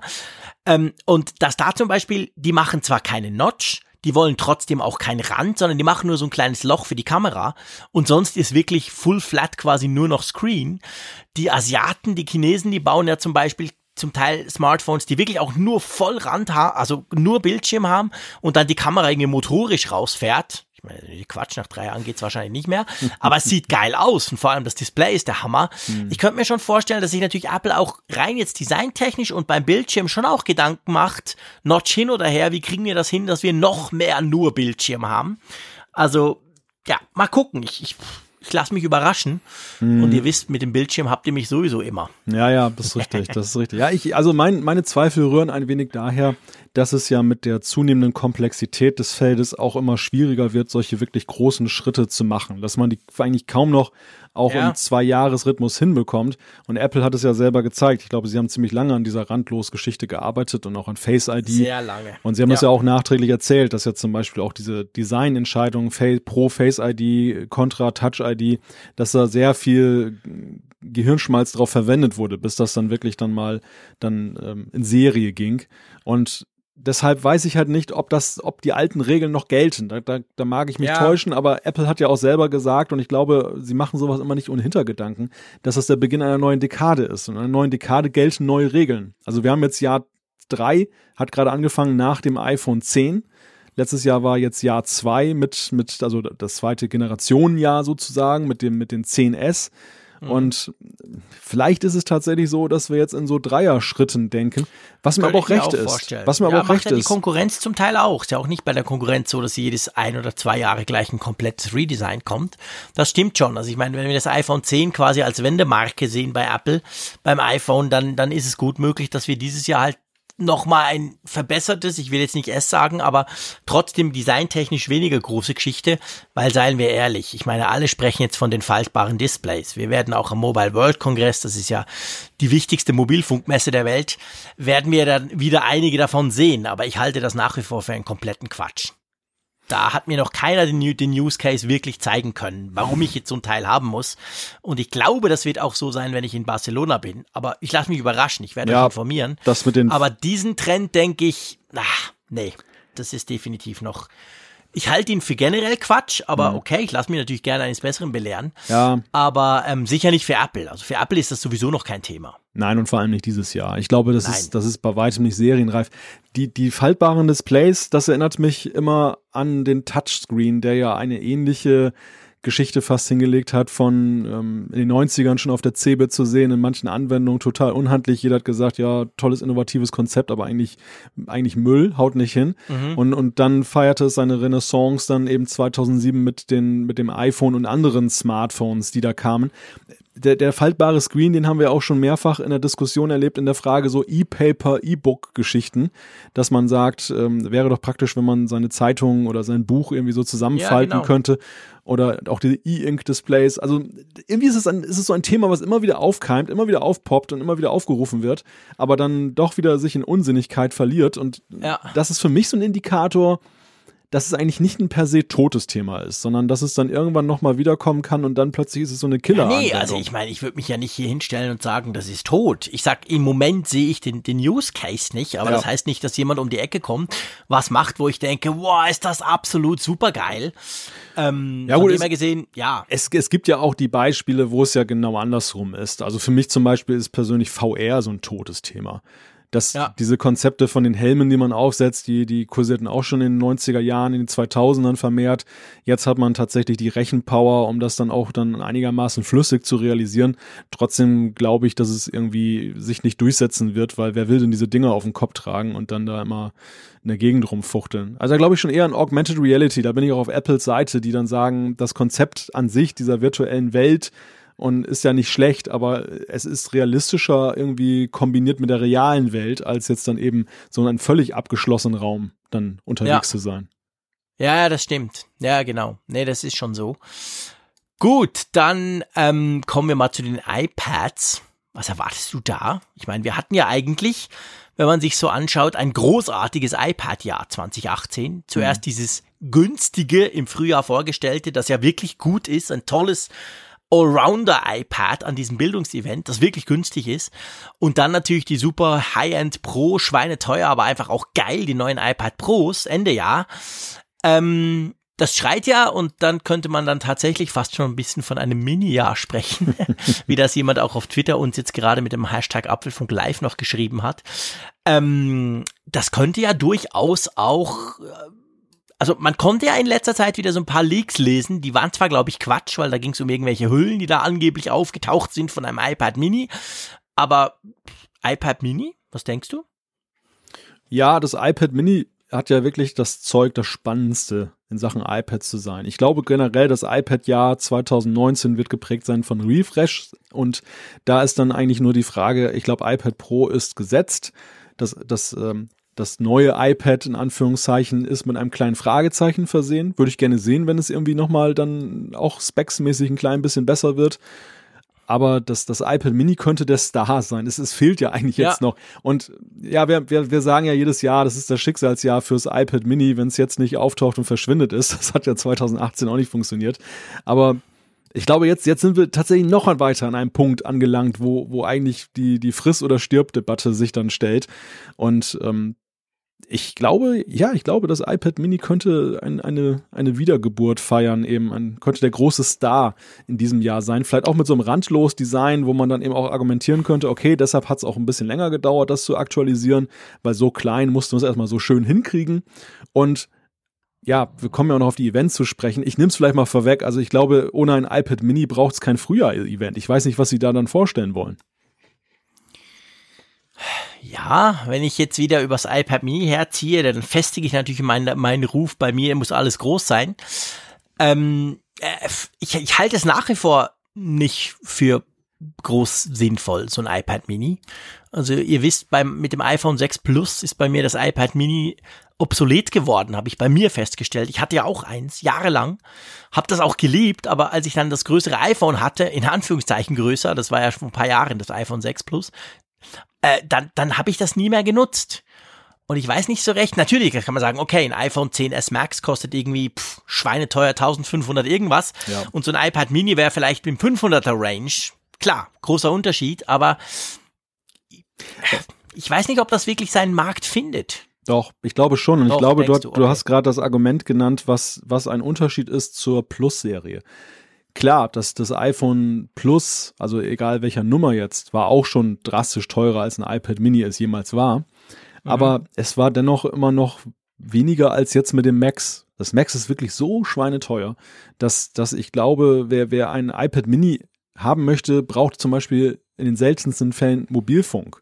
Also diese, diese ja. Zusatzfeatures, die er ja, da drin hat, die ja schön und gut sind, aber die nützen ihm nichts und damit ist auch der Preis dann völlig überzogen aus der Sicht des, des iPad Mini-Nutzers. Ich glaube, das, es hat einen Markt, aber es ist natürlich, klar, es ist kein Mainstream-Produkt. Das, das sehe ich auch so. Nee. Ich glaube, glaube ja. die, die Displaygrößen, aber gut, Apple ist da ja auch wirklich mittlerweile, was, was das iPad angeht, auf dermaßen vielen Größen unterwegs, dass es eigentlich keine Rolle mehr spielt dass wenn sie noch ein iPad Mini rausbringen, sie, sie gehen ja sowieso schon beim iPad Pro, haben wir zwei Größen, die aber wieder größer sind als das normale iPad. Also warum nicht noch ein viertes iPad, was kleiner ist? Dann hätten sie wirklich alle Bedürfnisse abgedeckt. Und ja, ja oder aber andererseits, warum nicht ein iPad, äh, Quatsch, warum nicht ein iPad 2018 ohne Rand? Also warum nicht die, mhm. die fancy FaceTime-Technologie? Warum muss die den super teuren Pro-Modellen vorbehalten? Warum nicht das ins normale, in Anführungszeichen und vor allem zahlbare iPad einbauen, statt nochmal ein neues Modell auf den Markt werfen? Ja, oder warum nicht beides, so wie beim iPad Pro? Ja, klar. das, Logisch. Dass, dass, du, dass du sagst. Sind die bei der Optionsgeschichte, will ich immer haben. Klar, ja, das und, ist immer gut. Und, und das würde ja, und wenn wir das jetzt nochmal weiterdenken, du hast ja gerade gesagt, das Display des iPad Mini ist in seiner jetzigen Verfassung mit diesem Rahmen ja nah dran an dem iPhone 10s Max, was ja richtig ist, faktisch. Aber wenn wir jetzt das Gehäusedesign des iPad Mini jetzt mal denken und dann eben mhm. randlos, dann hast du ja wieder ein ganz anderes so ein ganz anderes Verhältnis dann. Ist ja doch wieder mehr Bildschirm dann. Bei gleicher Gehäusegröße. Ich glaube, den Leuten geht es ja nicht um den kleinen Bildschirm. Den Leuten geht es nee, ja in nee, aller, allererster nicht. Linie um das kleine Gehäuse. Die wollen eben nicht ja, so ein ja, riesen Ding haben. Und die finden selbst so ein iPad 9,7 dann für ihre Verhältnisse dann doch zu groß. Wenngleich wir, ja. gut, wir, wir, kommen ja auch von ganz oben. Weißt du, wenn du mit einem 11 Zoll Gerät durch die Gegend läufst oder du gar mit einem 12,9 Zoll Gerät und dann siehst du das iPad 9,7, sagst du, oh, lütt. Also das, das, ja gut, aber gleichzeitig sage ich natürlich auch, das muss man ganz klar sagen, so, so sehr ich mein großes iPad Pro wirklich liebe, aber das Ding ist für auf der Couch nix. Also auf dem Sofa ist das zu groß. Ja. Das ist nicht praktisch, das muss ich auch ganz klar sagen. Also da greife hm. ich dann eben eher zu meinem iPhone 10s Max und lasse das iPad liegen. Und früher hatte ich dann immer eigentlich das iPad noch bei mir irgendwie auf den Knien. Dafür ist das Große zu groß. Aber andererseits das Neuen, also das, das, das von, vom Frühlingsevent funktioniert da, finde ich, für mich eigentlich recht gut. Der Raphael hat noch geschrieben, auch wie Hashtag Apfelfunk Live, dass er sagt, ja, ähm, er kennt einerseits sehr viele Fans, aber andererseits sagt er, dass das so als äh, quasi mobiles Restaurant oder Laden-Kassenterminal natürlich unschlagbar ist. Und das ist schon ein Punkt. Da sieht man es nämlich noch viel. Mhm. Und ich habe auch, wir haben doch sogar schon im Apfelfunk mal drüber gesprochen, von irgendeiner Firma, wir haben eine Zuschrift bekommen, die gerade irgendwie 4000 iPad Mini bestellt hat. Genau ja. für solche Terminal-Geschichten oder so. Also das ist natürlich unter Umständen ein Markt, den wir gar nicht so sehen, aber der vielleicht durchaus gerade auch Stückzahlen relevant sein könnte. Ich glaube, das unterschätzen wir sowieso häufig, weil ja. es ein stinklangweiliger Markt ist aus unserer ja, genau. Sicht. Du hast ja, du hast ja in, in hohem Maße auch für iPad konzipierte Business-Apps, die dann ja. zum Beispiel jetzt irgendwie in, in Showrooms ähm, dass, dass da gleich so ein Modell konfiguriert werden kann von einem Auto oder solche Geschichten oder, mhm. oder sonstige Geschichten, dann irgendwie so, so ein Kontrolleur, der dann irgendwie dann irgendwelche Messwerte erfasst und ja. was will der mit einem riesigen iPad? Erstmal für seinen Arbeitgeber ist es ein riesen Kostenwert, Punkt eins, Klar. Punkt zwei für seine Anwendung, die ja sich womöglich darauf reduziert, irgendwelche Sachen da einzutippen, die, die auch kleine Felder nur bedingen. Da ist ja dann ein iPad Mini dann auch die bessere Anwendung und auch immer noch günstiger als ein iPhone dann größerer Natur. Und ja, das darf man auch nicht unterschätzen. Also ich glaube schon nach wie vor, das iPad Mini hat einen Markt, denn warum sonst würde Apple denn dieses Ding, dieses uralte Ding, dieses iPad Mini 4 was ja nun schon fast noch verkaufen. so Mac, ja, genau. Mac äh, Mini Qualitäten hat, warum würden sie das noch verkaufen? Ja, ist völlig absurd, ja. wenn ja. wenn es dafür nicht Abnehmer gäbe und da sie so vehement das verkaufen und es würde ja in diese Strategie passen, die sie auch ja die die, die sie im letzten Jahr gefahren haben, wo sie dann ja auch dann das MacBook Air wieder rausgeholt haben, wo sie das den Mac Mini wieder rausgeholt haben. Also dieses hey, schaut mal her, wir haben da wir haben da was wiedergefunden. Das das kam genau. ja auch gut an. Also es war ja auch PR-mäßig eine wir super verkaufen Sache. ja da was ganz altes. Guck, da ist jetzt das neue. genau. Wir haben ja auch ein so riesiges Produktline-up, dass man das genau, das gleich mal übersehen kann. aufgefallen, dass wir jahrelang so ein altes iPad Mini verkauft haben, aber jetzt, jetzt gibt's ein neues. okay, wir werden sehen, genau. Gut, dann, oh, ein schönes Wort. Ich oh. liebe es. Mir wird gleich ganz warm. Haha, da sind wir beim Thema. Airpower. Äh, ja, ähm, ja, war vor Apple vorletztes Jahr. Vorletztes Jahr an der Keynote vom iPhone 10, wisst ihr alle, haben, wurde AirPower vorgestellt als die neue super mega duper Ladematte.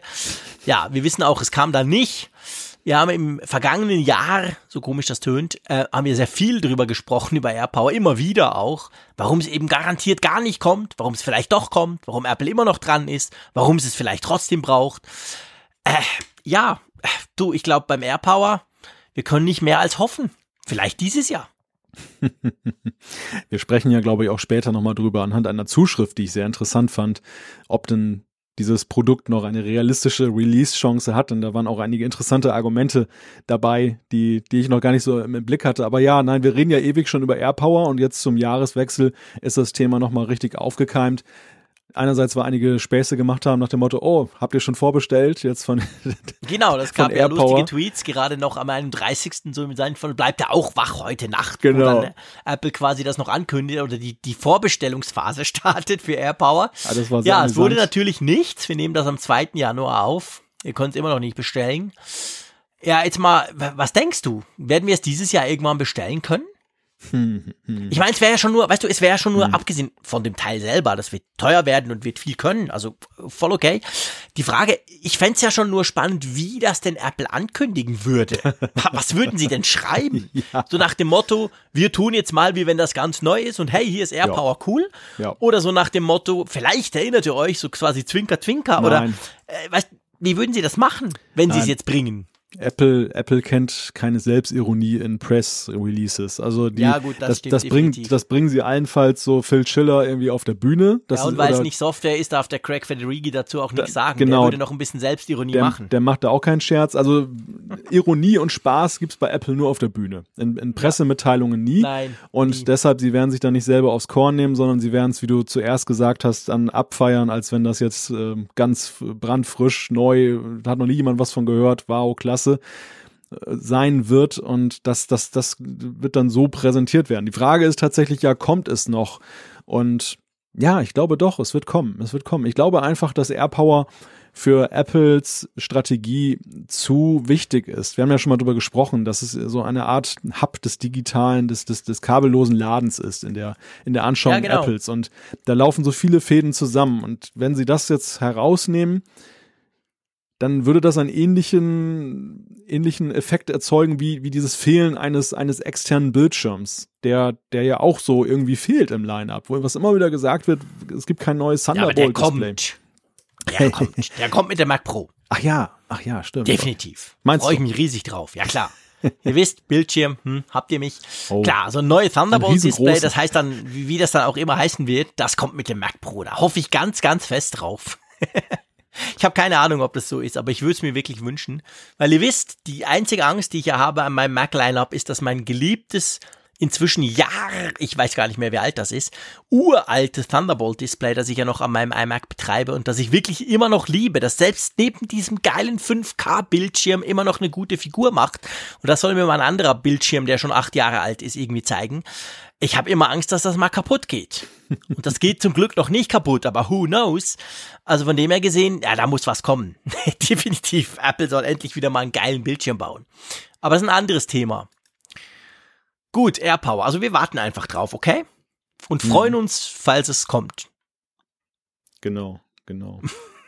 Ich bin gerade so ein bisschen da. abgelenkt, weil, weil wir hier, der Raphael Zeyer äh, hat uns da auch noch einen kleinen Hinweis gegeben. Der ist gut zum Ablenken. Genau, aber diesmal hat er auch wirklich das triftig gemacht. Und zwar gibt es ganz aktuell, daran merkt man Live-Situation, einen, einen Brief von Tim Cook an die Investoren von Apple. Der kam jetzt gerade raus, vor einer halben Stunde, vor zehn Minuten oder so. Danke, Raphael, an dieser Stelle. Und das Schöne ist, wenn wir am Mittwoch aufnehmen und das live machen, da können wir sogar auf solche Dinge reagieren. Also ihr seht, lieber Hörerinnen und Hörer vom, vom, vom Apfelfunk-Podcast, ihr habt auch was davon. Und da, da ist ein Brief, ich habe den vorhin mal quer gelesen, während du was gesagt hast. Und ja, ich glaube, man kann es zusammenfassen. Ich hoffe, ich erzähle keinen Mist. Das ist wirklich alles ganz live und extrem neu, jetzt am Mittwochabend, am 2. Januar, wo sie eigentlich sagen, dass das letzte abgelaufene Quartal unterhalb der Erwartungen lag, beziehungsweise unterhalb der Voraussage, die sie bei der letzten, ähm, sie machen ja immer einen Outlook aufs nächste Quartal und dass dieses Quartal wohl offensichtlich, und das ist ja das wichtige Weihnachtsquartal, das am 29. Dezember aufhört, unter den Erwartungen liegt. Genau. Das ist schon Weißt schon, also ich meine, jetzt gerade nach Börsenschluss wird sowas rausgehauen. Das ist schon heißer Tobak. Das werden wir morgen in allen News lesen. Ja, sie relativieren es ja auch schon so ein bisschen, ja, dass sie klar. sagen, ja, ansonsten ist ja auch alles so geblieben, wie es ist, aber die, die zentrale Aussage ist, der Umsatz sinkt und Apple mhm. ist ja generell finde ich immer verhalten optimistisch, wenn sie überhaupt dann ihre Umsatzziele für, für die nächste Zeit ja, normalerweise geben. sind sie eigentlich sie übertreffen sich Voraussagen gerne. werden ja. sie immer übertroffen, weil sie genau. eher ich sag mal, zurückhaltend. Und jetzt dieser Brief geht es ja genau darum, dass die Voraussagen, die sie vor drei Monaten getroffen haben, nicht eingehalten werden können. Und die Voraussagen sind schon eher konservativ. Also ich glaube, das wird morgen an der Börse, wird das einiges auslösen, was die Apple-Aktie anbelangt. Ja, Ja, ja, und es wird auch, also es, es, ist natürlich schwierig, jetzt das im Einzelnen auseinanderzunehmen, weil wir es ja auch gerade so live dann eben verarbeiten. Es, es geht ja auch, es wird schon so etwas angedeutet, ja, man sollte auch die iPhone-Zahlen nicht so sehr vergleichen miteinander, weil ja das iPhone 10 rausgekegelt ist und so weiter und so fort. Also es ist ganz klar, es wird ja, das, das ist jetzt wirklich ein Brandbeschleuniger für diese ganze Sache, wo ja auch gesagt wurde, mhm.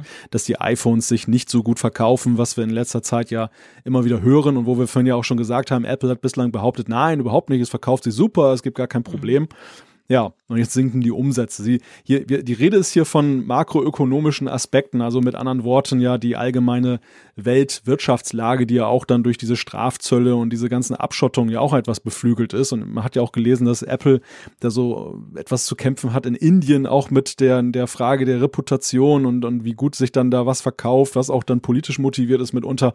Da sind ja auch Apple-Verantwortliche hingefahren, haben mit der Regierung gesprochen über die ganze Sache schwer einzuschätzen, aber es ist auf jeden Fall ein interessantes Zeichen an diesem 2. Januar 2019. Ja, und es muss ja, ich meine, es muss ja relevant sein. Es, ist, es, ja. es, es kann ja nicht nur um ein paar 0, irgendwas Prozentpunkte gehen, weil wenn, wenn du sowas raushaust, genau im Wissen, hey, ähm, eh heikel und wir haben das letzte Mal gesagt, wir, wir geben keine quasi Verkaufszahlen der einzelnen Geräte mehr raus, das kam ja auch sehr schlecht an. Also das muss ja schon das heißt schon, ich glaube, das ist irgendwann so um meinen Geburtstag, 20. Januar, 22. Januar wahrscheinlich ist diese Bekanntgabe dieser Zahlen dann. Also, das muss schon, sowas machst du ja nicht einfach just for fun. Hey, habe ich bei dir Siri getriggert? Nee, das ist bei dir, glaube ich, oder? Nee, nee, das war bei dir. Oder was meine. Ah, meine Uhr. Stimmt, die hat auch was verstanden. Die hat Geburtstag verstanden. Da, da, da meldet sie sich gleich. Finde ich aber nett von meiner Apple Watch. Stimmt, das war meine Uhr, sorry. Es hat nur so komisch getönt durch das Mikrofon zurück das zu schon, mir. Cupertino hat sich jetzt eingeschaltet über deine Uhr. Ja, ja, genau. Wobei, ich, das muss ich ja noch kurz erzählen, wenn wir das, wenn wir dabei sind. Ich habe ja die letzten zwei Tage über die Festtage habe ich so eine Lego-Rakete zusammengebaut, diese Saturn 5, die es da gibt als Lego. Alle paar Jahre über Weihnachten ähm, kaufe ich mir selber ein Lego, das nicht immer nur meine Kids basteln. Die machen das ja den ganzen Tag quasi. Äh, und dann habe ich mir das Ding gebaut und es war, es war wirklich völlig strange. Es war wieder mal so typisch Siri. Ich baue das Ding zusammen, habe natürlich auch drüber getweetet und Fotos auf Instagram und schieß mich tot, wie man das heute so macht.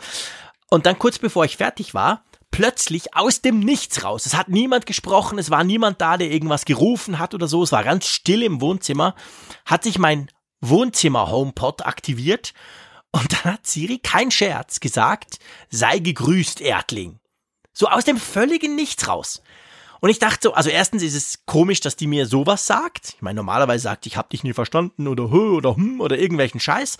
Aber dann das. Und dann, ich baue ja gerade quasi so eine Rakete. Das war schon, das war schon strange. Das war schon echt merkwürdig. Gut, okay, aber bleiben wir bei diesem Brief. Das ist schon, ja, also, ist schon fast ein bisschen eine Bombe, oder? Ich weiß nicht, ob es das schon oft gab von Apple. Jedenfalls nein. in den letzten Jahren kann ich mich nicht erinnern. Nein, nein. Also das, das alleine, alleine dieser Brief, mal unabhängig jetzt davon, was da im Einzelnen drin steht und ähm, wie, wie, wie gravierend es tatsächlich ist. Aber es, ich bin bei, dir, was du gerade sagtest, dass wenn sie sowas rausgeben, muss es gravierend sein. Und es ist ein Signal, was so oder so den Aktienkurs nicht positiv beeinflussen wird. Es das ist sehr es, schön gesagt. Mit es, der typischen Malchen Zurückhaltung hast du das jetzt formuliert. Also, wenn du so einen Brief rausgibst, ne, dann, dann, dann, dann bist du im Prinzip schon in die Erdatmosphäre eingetreten und, und verglühst gerade halb und dann wirfst du den Bremsfallschirm raus nach dem Motto, okay, Bremsfallschirm wird zwar auch Schaden hervorrufen, aber immer noch besser als einfach so mal, bodenlos genau. zu fallen. Und das, das glaube ich, ist so ein, ein Schritt, der, der, wenn du den so gehst und so öffentlichkeitswirksam, wie das bei Apple dann ist, das ist schon heftig. Es ist auch interessant, dass er das so persönlich formuliert hat. Also, dass das, ja, ähm, ja. dass nicht so eine allgemeine, gerade diese finanziellen Geschichten sind bei Apple, sie machen zwar diese, diese Analysten-Calls immer mit, mit Tim Cook und, und dem Finanzchef, dass sie dann auch dann was erzählen und Fragen beantworten, aber es, es hat eigentlich nicht so diesen Team-Newsletter-Charakter, den Apple halt bei so Soft-Themen hat, wo, wo Tim halt dann sagt, hallo, liebe Mitarbeiter, ihr habt wieder toll gearbeitet, ihr seid ein tolles Team und so weiter. Und so liest sich das ja hier so ein wenig, liebe Apple-Investoren. Das, mhm. das ist schon so ein bisschen, ja, umarmend nach dem Motto, seid nicht so traurig, dass eure Aktie gerade abstürzt. ja, ja. Ja, sehr, sehr, sehr äh, kuriose oder sehr bemerkenswerte Entwicklung, die wir heute ja, haben. Ja, vor allem wird das jetzt natürlich dann ganz generell die, die, die, die Diskussion natürlich nochmal viel mehr befeuern, quasi die, die ganze Preisdiskussion, die wir ja schon seit Monaten führen. Eigentlich fast in jedem zweiten Apfelfunk sprechen wir irgendwie über Preise. Und quasi, ob halt Apple, wie das zum Beispiel der Wolfram jetzt mit Hashtag Apfelfunk Live gefragt hat, ob halt Apple die Preisschraube nicht einfach zu weit angezogen hat. Ob das nicht einfach jetzt wirklich too much war. Und da ist natürlich eben spannend, wenn man dann natürlich das Ganze auch vergleicht mit dem Markt. Mhm. Also ganz wichtig immer zu gucken, was macht Samsung, was macht Huawei vor allem, die ja so der große, der große Durchstarter waren letztes Jahr auch global gesehen von den Smartphone-Verkäufen. Was machen eigentlich die? Und da, da, das wird schon spannend. Also ich denke, der Januar mit den ganzen Quartalszahlen ja von anderen Firmen auch, der wird hm. sehr spannend. Ist das Apple, die quasi mehr crashen, die die größere Probleme haben als die anderen? Dann würde die ganze Preisdiskussion noch, noch, das wäre dann quasi schon fast so ein bisschen, ja, siehst du, die haben es wirklich übertrieben. Ist es der ganze Markt halt? Also, ja, wir werden einiges zu diskutieren haben in den nächsten Apfelfunks und ich mhm. möchte das jetzt auch nicht groß breit treten. Ich glaube, es war gut, dass wir das jetzt quasi noch ja. bringen konnten. Danke an ja. Raphael, der das quasi gemonitort und uns eingeworfen hat, noch live in die Sendung aber das allein würde eine Sendung füllen, oder? Ja, das ist sicherlich ein Thema, über das wir nächste Woche auch nochmal intensiv sprechen müssen, alleine weil ja. da auch sicherlich viele Reaktionen drauf kommen werden und das, ich glaube, auch noch Spiel drin ist, dass in der Woche noch viel passiert, was dann ja, auch ja. dann nennenswert ist. Es ist, glaube ich, weil, ja, ich will zumindest einen, einen kleinen Gedanken noch dazu loswerden, weil du, weil du es ja auch gerade ein wenig angetönt hast mit dieser Preisdiskussion. Ich glaube, man kann es nicht darauf reduzieren. Ich glaube schon, dass da auch internationale Effekte, Effekte tatsächlich mit reinkommen, aber dass es zunehmend schwierig ist für die Tech-Konzerne, die richtige Strategie zu finden in diesen Zeiten. Wir haben ja einerseits immer noch, zumindest in Europa, ja eine hoch anhaltende Hochkonjunkturphase mit hohem Ausgabeverhalten, weil das ist in den USA ja auch nicht anders. Zinsen sind niedrig, Sparen lohnt sich nicht, wird durch Inflation aufgefressen, Leute geben gerne Geld aus. Und das ist, das sind, glaube ich, jetzt aus Sicht eines Verkäufers optimale Zeiten, die Preise anzuheben. Weil die Leute wollen gerne ausgeben, sind bereit, mehr auszugeben. Und das ist sicherlich dann eine, eine Entwicklung, ein, ein Punkt, der zu dieser Preisentwicklung führt, gepaart damit, dass eben die Absatzzahlen ja generell, also eine Marktsättigung da ist. Das heißt, wenn du Wachstum generieren willst, musst du eigentlich dann mehr Geld einnehmen, weil du quantitativ, quantitativ nicht mehr so viel Luft nach oben hast wie früher ja, einmal. Und genau. Andererseits hast du aber eben diese, diese generellen Entwicklungen, dass, obwohl Hochkonjunktur herrscht, doch eine gewisse Vorsichtigkeit und Skepsis jetzt um sich greift, weil diese internationalen Entwicklungen da reinspielen. Strafzölle, China-Konflikt mhm. und so weiter. Ja, und dass, dass da Apple vielleicht aufs falsche Pferd gesetzt hat, ohne dass man sagen kann, das hätte man doch klar sehen müssen von vornherein. Ich glaube, aus der Sicht, wo sie diese Strategien machen, waren es vielleicht die richtigen Strategien, aber momentan ist so viel gerade so im Fluss extrem schnell, ja. dass, dass sie das jetzt vielleicht irgendwie einholt. Und ich glaube schon, dass Apple da exponiert ist, weil klar, alle haben die Preise erhöht, aber Apple natürlich besonders effektiv, finde ich. Und ja. ja, vielleicht fällt ihnen das an der Stelle auf die Füße. Aber gut, wie gesagt, wir sollten da nächste Woche mehr drüber sprechen. Das werden wir tun. Weil wir sind ja mit unserem Ausblick noch überhaupt nicht durch. Ich will euch keine Angst machen, liebe Hörerinnen und Hörer, aber das geht noch eine Weile weiter hier. Ähm, AirPods. Lass uns kurz über die AirPods sprechen. Mhm. Ja, ich glaube, auch da, es ist, es ist ja so ein bisschen verknüpft mit AirPower. Wir haben auch schon über AirPods gesprochen, da gibt's ja verschiedene Gerüchte, die so ganz komplett neue Noise Cancelling, schieß mich tot, ich messe dein Herz etc. und mach gleich ein EKG übers Ohr. Das wird ja zwar erwartet, aber dann vielleicht mal 2020 oder 21. Aber zumindest diese, sorry, fucking Wireless Charging Case Geschichte, die könnte jetzt mal langsam kommen, oder?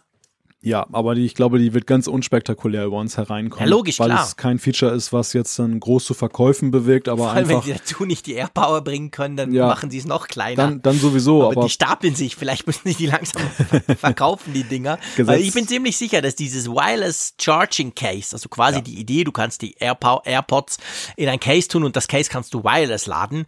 Ich bin ziemlich sicher, das Ding war fertig vor eineinhalb Jahren. Ja. Aber die Airpower halt nicht. Darum haben sie das noch nicht rausgehauen. Aber da ist die Frage, kommt das noch oder machen die einfach weiter bei den AirPods wie bisher? Was ja für uns zwei nicht schlecht wäre. Wir sagen ja beides sei es eines der besten Produkte von Apple, dass man ja nicht so arg verbessern muss eigentlich. Ja, ich glaube, die setzen sich einfach eine Deadline. Wenn es so ist, dass sie AirPower dieses Jahr präsentieren können, dann werden sie es featuren.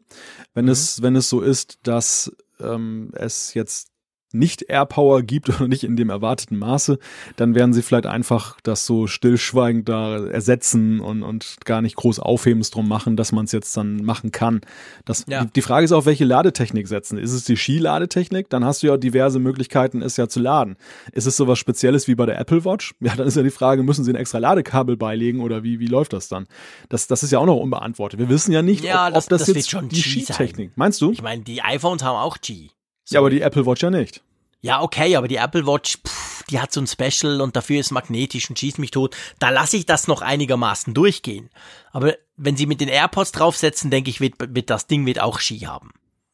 Ja, dein. Weil sonst müssten sie ja noch ein zusätzliches Ladegerät machen. Und das wäre dann super kompliziert. Dann brauchst du es ja nicht. Hm. Dann kannst du gleich drauf verzichten. Ich will ja das auf den Cheap Charlie Lader von Ikea legen können, damit es funktioniert. Ja, wir werden sehen. Wir bleiben dran. Gut, Apple Watch. Klar, äh, wobei klar, hm, bei der Apple Watch ist ja nicht immer ganz klar, dass es jährlich renewed wird. Wie siehst du das? Apple Watch 5 dieses Jahr? Ich glaube, die wird unspektakulär werden. Also ich denke. Mhm. Ja, denke nach dem großen ja, genau. quasi Refresh letztes Jahr, denke ich auch, ja. Also es also interessant ist ja die Frage, in welche Richtung geht das weiter. Ich glaube, die, der alte Kurs Fitness und, und Gesundheit wird fortgesetzt man muss mal sehen, ob es irgendwie ein spektakuläres Feature abwirft. Das ist ja, dass das Kuriose an der, an der Watch ist ja, dass sie dem Einzelnen nicht immer in jedem Entwicklungsschritt so spannend vorkam, aber für sich genommen ja schon irgendwie eine Ingenieursleistung war. Also ich nehme mal jetzt diese Schwimmfähigkeit zum Beispiel. Da mhm. die, wenn, wenn du nicht schwimmst, dann, dann ist es dir eigentlich herzlich egal, ob das Ding dann tolle Schwimmfunktion hat. Aber ich glaube, ja. dass es in der Weiterentwicklung schon irgendwie so ein größerer Step war. Und wenn dich das interessiert, ja, ist ja. es auch ein, ein durchaus tolles Feature, dass, ja. dass das dann so, ja, in Anführungszeichen weltbewegend ist. Und äh, da, das ist halt die Frage, was, was könnte diese Watch enthalten? Es wird irgendwas Evolutionäres sein, was nicht alle adressiert, so wie jetzt der, der Bildschirm, der, glaube ich, schon eine breitere Basis angesprochen hat. Aber es könnte dennoch interessant werden. Und ja, wir warten immer noch darauf, dass wir auch in Europa EKG mal einsetzen können. Vielleicht kommt Vielleicht, da irgendwas ja. Spannendes in der Richtung. Oder irgendwie was weiß ich. Welche Sportart können wir noch nicht tracken? Stabhochsprung. Stabhochsprung. ja, Skifahren out of the box geht auch noch nicht. Die Sensoren können es zwar, du kannst dir dann Third-Party-Apps runterladen, habe ich gesehen, äh, oder du machst halt quasi sonstiges, diese Standard-Workout-Geschichten, aber Skifahren an und für sich kannst noch nicht. Weißt du, da geht's ja dann drum, wie viele Höhenmeter, wie viele, wie viele Kilometer bist du gefahren, wie schnell etc., wie oft bist du auf die Schnauze gefallen etc. Das wäre zum Beispiel was aus aktuellem Anlass ähm, vor allem mit Umfallen. Letzte Woche. Gut, ja, aber okay, das wollen wir nicht vertiefen. Ähm, HomePod, da war ja was. Da ja, da gibt's ja diese schwarzen und diese weißen, flauschig umhüllten kleinen Lautsprecher-Dinger, über die wir auch schon ziemlich ausführlich gesprochen haben. Was denkst du? Sehen wir dieses Jahr einen refreshed, also einen ganz neuen HomePod? Oder, um nochmal bei dem Thema Mini, das ja also ein bisschen über allem schwebt bei uns jetzt, gibt's ein HomePod Mini, so ein kleines Teil für günstiger? Ich könnte mir einen Mini vorstellen. Echt? Ja, ja, ja, ja. Also ich, ich, weiß, ich bin ganz anderer Meinung. Cool, da können wir ein bisschen diskutieren. Oh, endlich Schieß mal anderer Meinung. Endlich mal, genau. ja, ich glaube, beim, beim HomePod ist es ja so, es muss erstmal was passieren. Also ich glaube, die, die, die Zeit der ruhigen HomePod ähm, Jahre oder ja, letztes oder letztes Jahr war ja jetzt geprägt eher von davon, dass er endlich mal rauskam. Also es war ja jetzt nicht dann die, die, das, die Ankündigung eines neuen Geräts, sondern das Gerät, das uns schon versprochen wurde, kam erst in die USA und dann kam es am Ende des Frühjahrs im Juni dann auch in, nach Deutschland und Europa. Und ich weiß nicht so richtig. Ich finde, dass das Problem, das Dilemma dieses Geräts ist ja, dass es ja für sich genommen ziemlich gut ist, aber gleichzeitig eben mhm. auch so unspektakulär gegenüber den Mitbewerbern, dass es nicht wirklich den Grund gibt, die anderen rauszuschmeißen, wenn du sie schon hast. Und ich, ich weiß auch andererseits aber nicht, könnte Apple jetzt auch keinen heißen Tipp geben, wo denn die Lösung aller Probleme liegt. Oh doch, ich schon. Ja, dann schieß mal los. Klar, logisch. Also zuerst mal schmeiß die blöde Siri-Tante raus, hau einen Google Assistant rein. Ja, das wird ganz sicher Dann kannst passieren. du damit sprechen. Ja, du, du hast ja gesagt, was ich ihnen vorschlage. Ob sie es machen oder nicht, ist ja, ihr Problem. Ja, vorschlagen nee, also Siri müsste natürlich Millionen Mal besser werden. Ja. Und dann, ich meine, sorry, es führt eigentlich, es ist, es ist so logisch, aber es ist eben leider auch logisch, warum es Apple nicht tut. Das Ding müsste halt offener werden. Ja. Das Ding müsste halt einfach Spotify können. Und ähm, und Tune-in Radio, damit du irgendwelche Radiostationen hören kannst und, und, und, und, und. Wenn ich meinen Sonos-Teil angucke, der hat irgendwie 45 verschiedene Dienste, die ich damit laufen lassen kann. Und mhm. das Apple-Ding hat genau einen. Ein dafür, fucking only Dienst. Aber dafür brauche ich ja keinen neuen HomePod. Nee, das könnte man, klar, das könnte man alles ja, per Software machen. Es gibt, gibt keinen das, Grund. Das wäre natürlich eine Revolution, ja, das stimmt. Ja, aber es nee, gibt keinen Grund dafür, kurz, einen, kurz einen dazu, warum ich meine, dass es keinen Mini gibt. Und zwar, ich habe das Gefühl, der Mini, also ich habe das Gefühl, so wie Apple den entwickelt und so wie sie ihn auch vermarkten, das ist ja schon Qualität und vor allem im Tondepartment super gut. Und wir alle wissen ja letztendlich, beim Ton kommt es tatsächlich auf die Größe an. Also mhm. Ton ist einfach besser, wenn größer. Punkt. Das ist ein Naturgesetz. Und da denke ich einfach, Apple wird eben nicht den Weg gehen, so sowas zusammengequetschtes wie den Google Home Mini oder das kleine Alexa-Ding da zu machen, ähm, weil das einfach scheiße tönt. Das wird Apple nicht reichen im Tondepartment. Und mhm. drum machen sie es nicht ich glaube, am Ende ist es beim HomePod eine Strategiefrage. Die bisherige ja, Strategie, und da greife ich mal deine Gedanken auf, dass das eine, die eine Möglichkeit ist ja Offenheit. Und da, da auf einen Nenner gebracht, einfach Entwicklerschnittstelle öffnen. Wir haben, wir haben ein Gerät, mhm. das hat iOS da drauf. Das hat alle Möglichkeiten, ja, von Entwicklern bedient zu werden, mit, mit allen A8 Möglichkeiten. Prozessor, der super powerful ist. Und, und Apple, und Apple hat den vitalsten App-Markt der Welt. Also, ja. sie, sie haben eine Entwicklergemeinde, die ist einfach klasse, die kann tolle Sachen machen. Warum lassen sie sich nicht, sie nicht ran? Und das, sie haben gute Gründe dafür. Also, sie, sie, sie sind der Überzeugung, dieses Gerät muss geschlossen bleiben, weil es dann als Produkt besser funktioniert. Und ich glaube, das funktioniert eben gerade nicht. Es, ja, genau. es, es, ist sicherlich so, klar, es gibt Leute, die mögen ihn, die haben ihn gekauft, aber es ist kein Massenmarkt. Es, es, ist, ein, es, es ist, ja, es ist zu sehr Hobby, also, also zu sehr im, ja. im Apple TV-Segment ja, geblieben. Und da gibt es dann eben eine Weichenstellung. Die Frage ist eben entweder öffnen, dann werden mhm. sie zwar keinen neuen HomePod großartig produzieren müssen, weil der vorhandene ist ja schon toll, aber er ja. könnte ja softwaremäßig mehr. Es würde die ja. Verkäufer aber ankurbeln, weil ich glaube, in dem ja, Moment, wo natürlich. die Leute merken, da gibt's Apps, die können mit dem HomePod irgendwas Cooles anstellen, kaufen sich auch diesen HomePod. Dann, dann gehen die Verkäufe nach oben, ohne irgendwas Neues releasen zu müssen. Ja. Variante ja. Nummer zwei ist, sie belassen es so, wie es ist. Sie sind voll, felsenfest überzeugt von der Richtigkeit ihres Konzepts. Dann geht's über den Preis. Dann glaube ich, ist echt so der Punkt, dass entweder das Ding günstiger werden muss oder dass es dann irgendwie eine kleinere Version geben muss. Da müssen sie irgendetwas, ja, Pfiffigeres dann da noch, noch bringen, als jetzt einfach nur den so zu lassen, wie er ist. Und das, das glaube ich, wird sich irgendwo stellen, diese Frage. Ja, das ist genau der Punkt. Also ich glaube tatsächlich auch, dass der HomePod der könnte massiv besser werden, ohne dass du irgendwas an der Hardware schrauben musst. Es ist alles da. Die ja. Voraussetzungen sind alle da. Du hast gesagt, iOS, wir haben den A8-Chip, hey, der ist richtig powerful.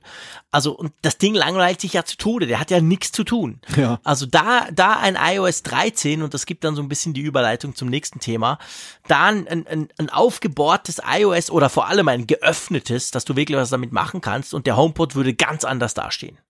Hm. Ja, das stimmt. Lass uns zur Software kommen. Einverstanden? Ja, gerne. Ähm, ja, es gab ja, es gibt ja nach wie vor nicht wenige und da zähle ich mich auch so ein bisschen dazu. iOS 12 war ja schön und gut. Alte Geräte, schneller, coole Sache, aber Apple hat ja ziemlich nicht mal so groß durch die Blume, sondern ziemlich offen auch gesagt, hey Freunde, wir haben uns auf die Stabilität und eben auf Kompatibilität mit alten Geräten etc. und viel Neues kam ja da nicht. Und darum geht es natürlich jetzt nicht wenige, die sagen, hey, aber dieses Jahr mit iOS 13, das wird der große Wurf. Wie siehst du das? Ja, zumindest halte ich es für möglich. Also das, mhm. das ähm, iOS 12 war ja nun ein Pannen-iOS, das also Pannen-iOS nicht im negativen Sinne, sondern ein Pannenhelfer-iOS. Ja, das, iOS 11 war das Pannen-iOS genau, und, und, iOS 12 war dann der Bugfix quasi. War das ADAC-iOS sozusagen. Genau. und das hat ja viel Positives bewirkt, wir haben beim letzten Mal intensiv darüber gesprochen und iOS 13 wäre dann mal wieder an der Reihe, trotz der Glückszahl, dann etwas dann nach vorne zu bringen. Die Frage ist allerdings natürlich was. Also es gibt natürlich viele Dinge, die man denken könnte. Das, da sind wir jetzt wieder an dem gleichen Punkt, wie wir gerade beim HomePod waren. Was, wenn ich Apple beraten müsste? Natürlich kann man Dutzende Sachen sagen, die Apple machen sollte. Wenn man allerdings dann so ein bisschen in Apples Denke sich versucht hineinzuversetzen, wird schon wieder schwierig. Und mhm. ähm, ganz klar, es ist natürlich mit Blick auf das Pro-Segment gibt es einen riesigen Wunschkatalog und der, der geht halt, fängt an, an mit dem Grundgedanken mehr Offenheit im System. Nicht so eine Alibi-Files-App genau. machen, sondern wirklich mal Tabula Rasa macht das jetzt wirklich zum Ersatz-Notebook und ähm, da müsst ihr vor allem bei der Software nachrüsten. Echtes Multitasking, macht mehr ein Multitasking, nicht so eine Alibi-Geschichte mit irgendwelchen äh, Drittel- und Zwei-Drittel-Fenstern. Klar, ist praktisch, mhm. nett anzusehen und so weiter, aber es ist halt kein Ersatz für ein Bleibt MacBook. unter seinen Möglichkeiten, ja genau. Richtig. Bleibt massiv unter seinen Möglichkeiten. Auch unter der Performance, die da in dem Gerät drin steckt. Ist ja nicht ja, mal, das sowieso. Es ist ja nicht mal nötig, das zu tun, weil man sagt, äh, es würde dann nicht flüssig laufen, sondern ganz im Gegenteil. Das, das, das System du hast, ja, du hast einen, einen leistungsfähigen Ferrari-Motor, aber eine Gangschaltung, die nur bis Gang 2 geht. Das so ja, genau. ist das momentan. Und ja, das, da, da, da ist viel Spiel bei iOS 13. Auf der Konsumentenseite schon spannender. Also was, was fehlt uns da eigentlich? Ja. Also du meinst so Otto Normalverbraucher. Nicht, mhm. nicht Profi-Seite. Nicht Profi-Seite iPad, ich nutze das Ding als Notebook. Ähm, pff, ja, so, so, so arg viel, also ich, pff, ich denke, so viel ist es nicht. iOS ist natürlich sehr rund. Klar, man könnte natürlich, ich meine, man kann sich natürlich, man kann sich ganz generell mal fragen, ob, ob, halt die Klappe. Man kann natürlich ganz generell mal, das ist, wenn ich einmal meine Apple Watch trage, normalerweise habe ich die nicht an zum Podcasten, dann quasselt sie. Lustigerweise steht der HomePod daneben und der ist ganz still. Ist noch witzig. Ähm, nee, ähm, ich meine, man kann sich natürlich fragen, ob es nicht langsam Zeit wäre, bei iOS so ein bisschen revolutionär vorwärts zu gehen, wie damals beim iPhone 10. Also sprich, muss das wirklich so sein? Kriegen wir einen neuen App-Drawer? Können wir nicht mal irgendwie das, dieses ganze, ich clustere meinen Homescreen zu mit App-Icons, kann man mal, sich mal von dem verabschieden? Könnte man da mal was Neues machen? Mhm. Das wäre natürlich schon also da, ich, ich habe mich dran gewöhnt und inzwischen, ich clustere auch meine Android-Smartphones mit App-Icons voll, aber das wäre zum Beispiel mal was, das wäre schon cool. Da gibt's nicht wenige, die sagen, das ist einfach scheiße unübersichtlich beim, beim iPhone oder beim iPad. Ja, ja, das ist richtig. Und ein, ein Punkt, der so im Look and Feel halt eine Rolle spielt, glaube ich, ist so diese, dieser Gedanke des, der, der smarten Begleitung durchs Betriebssystem. Apple hat es ja immer ja. mal wieder gebracht, aber ich, ich muss so im Betrieb feststellen, wie sehr du als Anwender an die Hand genommen wirst, ist halt dann immer noch sehr unterschiedlich. Es gibt wirklich Anwendungen, da hast du das Gefühl, irgendwie, der, dass das Gerät denkt mit und bei anderen Sachen findest du es dann doch irgendwie wenig smart. Und ich glaube, auch da ist noch Luft nach oben in der Frage, wie begleitet dich eigentlich dieses Gerät? Das ist dann ja ich finde immer so, so ein, ein Beispiel, um das mal ein bisschen greifbar zu machen, diese Sache, ich habe ich hab deinen Parkplatz gemerkt. Ich, ich weiß, ich bist gerade aus dem Auto gestiegen. Ich weiß, ja. wo dein Auto steht. Das, das ja. ist so eine Sache, ja, klar ist das trivial und banal, aber es, es ja, ist so unglaublich nützlich, weil, weil du ja, echt klar. dieses, dieses Smart Device beweist an der Stelle eben smarte Fähigkeiten. Und ja. das, ich finde, da, da ist im, im, Leben noch viel mehr drin, ohne dass du gleich so eine Datensammelwut entwickeln musst, wie Google das zum Beispiel hat, dass du alles dann irgendwie plottest und auf irgendwelchen Rechnern speicherst, sodass du auch in 30 Jahren noch nachvollziehen kannst, wo du dein Auto mal geparkt hast. Also, aber das, das äh, im Daily Life würde ich mir mehr noch von der Güte wünschen. Ja. Das fängt, ja, also genau. also ich sage, ich sage so mal ein Beispiel, so ich bin ja in letzter Zeit häufig in Hamburg. Mich nervt diese ganze Geschichte mit der Fahrkarte, mit der Fahrkarte für die U-Bahn. Ich habe ich hab zwar eine App, mit der ich die ziehen kann, ich muss nicht mehr den Auto, an den Automaten gehen, trotzdem nervt es mich, dass ich irgendwie erstmal da rumwühlen muss in dieser HVV-App, muss mir die richtige Karte raussuchen, wo will ich eigentlich hin, es ist viel zu umständlich. Also normalerweise müsste es so sein, ich, ich, ich gehe in, also jetzt krass gesagt, ich gehe in den Zug rein, die Fahrkarte wird für mich gelöst, das läuft von selber Peng. Mhm. Klar. Als, Endvorst als Endvorstellung. Das ist natürlich nicht eins zu eins so umzusetzen, ist Kann mir auch klar. Kann natürlich Apple nicht alleine machen. Ist wieder so nein, ein bisschen, äh, ist wieder so eine Apple Pay-Geschichte. Ja, und ist auch so eine Sache, die, wo ich sage, selbst wenn es einen Schritt nur in die richtige Richtung ginge, wäre das auch schon ein Fortschritt. Ich, ich, ich träume jetzt gar nicht mal davon, dass ich jetzt 2019 oder 20 dann gleich dann das Endprodukt kriege. Aber dass, wenn ich das Gefühl hätte, es geht mehr in diese Richtung, das wäre ein Zeichen. Und, und eben solche Zeichen erhoffe ich mir auch von iOS 13 und den weiteren iOS-Versionen. Versionen. Ja, ja, genau. Also ich meine, das ist natürlich was, das ist ja auch so ein Punkt, der, der manifestiert sich bei der Sprachsteuerung ganz, ganz klar, aber letztendlich durchdringt das das ganze System. Da ist halt Apple im Unterschied zu Android äh, deutlich hinten nach. Also bei Android ist es so, wenn du dein Smartphone richtig eingestellt hast, da kommen viel mehr Vorschläge im Sinn von, hey, normalerweise machst du jetzt gerade das, willst du nicht das und hier ist es gerade und schau mal hier die Karte und so. Da könnte Apple definitiv mehr tun. Klar, stellt sich dann die ganze Frage nach Privacy. Apple hat sich ja entschieden, eben nicht möglichst wenig Daten über mich zu haben. Und wir wissen alle, je mehr Daten du hast, desto besser sind auch diese Vorschläge. Aber ja gut, wie gesagt, das ist ja nicht mein Problem, da muss sich Apple was einfallen lassen. Und das wäre schon, ich denke auch, das wäre schon was, wo, wo man effektiv noch was, noch einiges dran tun könnte. Also das quasi diese, ich meine, man hat's ja mit iOS 12 so ein bisschen drin. Du hast ja diese Siri, wie heißen die Dinger? Siri-Vorschläge? Mhm, ja, also diese, weißt du, zwischendurch, wo sagst, du hast ja. doch normalerweise, hast du dem und dem eine SMS geschrieben, willst du nicht nochmal und so. Ja. Ich meine, die sind ja, das, ja, geht, das geht in die, die sind großmehrheitlich für mich unbrauchbar. Ja, aber stimmt. es geht so ein bisschen in die Richtung. ja, Siri zieht da manchmal ganz merkwürdige Rückschlüsse. Ja, die dass wenn du einmal vor, irgendjemanden da ja, genau. so eine genau. Nachricht schickst, dass, dass das gleich unterstellt wird, dass du das ständig tun willst. Und das ist ja, also da ist so eine gewisse Dummheit im Rückschluss halt noch da drin. Ja, aber, genau. Aber es, Pass, es passend zu Siri halt. Ja, ja, klar. Aber es geht in die richtige Richtung, weil genau das ist nämlich, meinte ich auch mit diesem anderen Beispiel, dieses Begleiten. Also wenn, wenn ja. das ein bisschen schlauer wäre, wenn es sinnhafter wäre, dann ginge es in die richtige Richtung. Und ja, mhm. witzigerweise ist es auch wieder Google, die da selbst auf dem iPhone da positive Akzente setzen. Ich habe zum Beispiel Klar. diese Google Maps App da installiert, der weiß, wo ich arbeite. Ich kriege immer ja, jeden Hammer. Morgen zur Zeit, wo ich losfahre, den ja. Hinweis, neun Minuten erhöhter Verkehr genau. oder auf der Rückfahrt äh, freie Fahrt, viel Spaß. Und das, genau. das, das macht Google über eine externe App in iOS. Ich meine, das ist sowas von strange und, und Apple kriegt es mhm. nicht hin mit nativen Bordmitteln. Das, ja. das ist, ja, da ist einfach noch Aufholbedarf, denke ich. Ja. Und dann gibt's natürlich ganz viele kleine Geschichten. Also der Max Snyder hat uns gerade geschrieben ähm, über, über Apfelfunk Live. Also quasi, du könntest diese ganzen Do Not Disturb Zeiten, könnte man viel, viel genauer mit Wochentagen und so. Das ist ja ganz anders am Wochenende als normalerweise. Die, die, die Veränderung der Lautstärke, Wetteranzeige im Lockscreen und, und, und. Also ich meine, mhm. ich könnte mir auch so, so ein On-Screen-Display vorstellen, dass quasi, wenn du das haben wir gewisse Android-Smartphones, dass du quasi, wir haben ja jetzt ein AMOLED bei den teuren Modellen, dass du irgendwie da noch was drauf siehst und so. Also da gibt's schon natürlich noch ganz viel. Also ich denke, wenn Apple will, dann können Sie iOS 13 noch, da können Sie mächtig viel noch dran machen. ich würde mir alleine schon wünschen, dass diese, diese Wegfunktion, diese Schlafenzeitsache mal eine Differenzierung einführen würde zwischen Wochenende und Wochentag. Ja, genau, das zum ist, Beispiel. Das sowas ist peinliches. Sowas von blöd. Du musst ja quasi einen Third-Party-Wecker runterladen, ja. weil das jetzt Apple-Ding nicht kann. Ja, gut, okay. ich, ich, ich handle das so, dass ich dann immer umstelle, aber ich habe das ja, auch schon auch, vergessen. und dann klingelt das am Wochenende viel zu früh. Ja, eben, und da sind wir auch wieder bei der Fraussage. Dann soll doch Apple verdammt ja. nochmal das das merken, dass genau. ich am Samstag, Sonntag normalerweise nicht um 6 Uhr Das ist der lasse. Punkt. Das also ist, stell das Ding ab. Genau, das ist der Punkt, Jean-Claude. Das, das ist nämlich genau ein perfektes Beispiel dafür. Natürlich scheut Apple diese Option, weil sie erst, also diese, dieses Anzeigen eines zusätzlichen Schalters, weil sie ja die Interfaces möglichst einfach halten wollen. Ja, wollen, ich will auch keinen Schalter, ich Nein, will einfach, dass er das genau. merkt. Dann kann Siri sagen, hey, das kann ja nicht so schwierig sein, das programmiere ich noch in Basic. Genau, ich habe festgestellt, Bitte, ja? es ist Wochenende oder es ist Feiertag, willst du morgen länger schlafen? Einfach so eine, so eine Frage zur typischen zu Bett Zeit und, und dann äh, kann man dann mit einem Klick das ja. einstellen. Man wäre so genau. glücklich. Genau. Man wäre so glücklich. Ja, genau.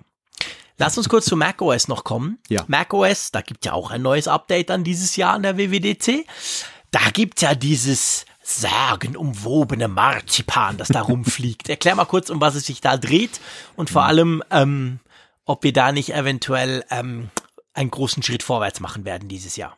Ja, es geht nicht um das Lübecker Marzipan, sondern es geht, es geht um Marzipan, die für die hoffentlich nicht klebrige Verbindung zwischen iOS und, und macOS, dass man tatsächlich Apps, die für iOS entwickelt wurden, mit relativ einfachen Mitteln als Entwickler dann für macOS dann adaptieren kann. Und Apple verspricht sich davon natürlich ein Auffüllen des Mac App Stores, der zwar jetzt wesentlich schöner aussieht, aber immer noch ziemlich dünn gefüllt ist. Und das liegt nicht alleine daran, dass dann eben immer noch zu wenige Entwickler da reingehen, sondern dass allgemein einfach diese Hürde, Erfolgs-Apps für iOS anzupassen, für macOS dann sich häufig nicht lohnt, weil es einfach, mhm. man muss einfach nochmal fast bei Null anfangen. Klar, man kann viele Grundroutinen wiederverwenden, aber die, die Nutzerschaft ist dann, die potenzielle ist dann doch zu klein. Nehmen wir mal, nehmen wir mal zum Beispiel Overcast, jetzt so als Podcast-App. Ja klar, der, der Marco Arment hat viele Nutzer, die auch einen Mac haben, aber er sagt halt ganz klar, der, der Aufwand bislang, das jetzt komplett von der Pike auf neu zu programmieren,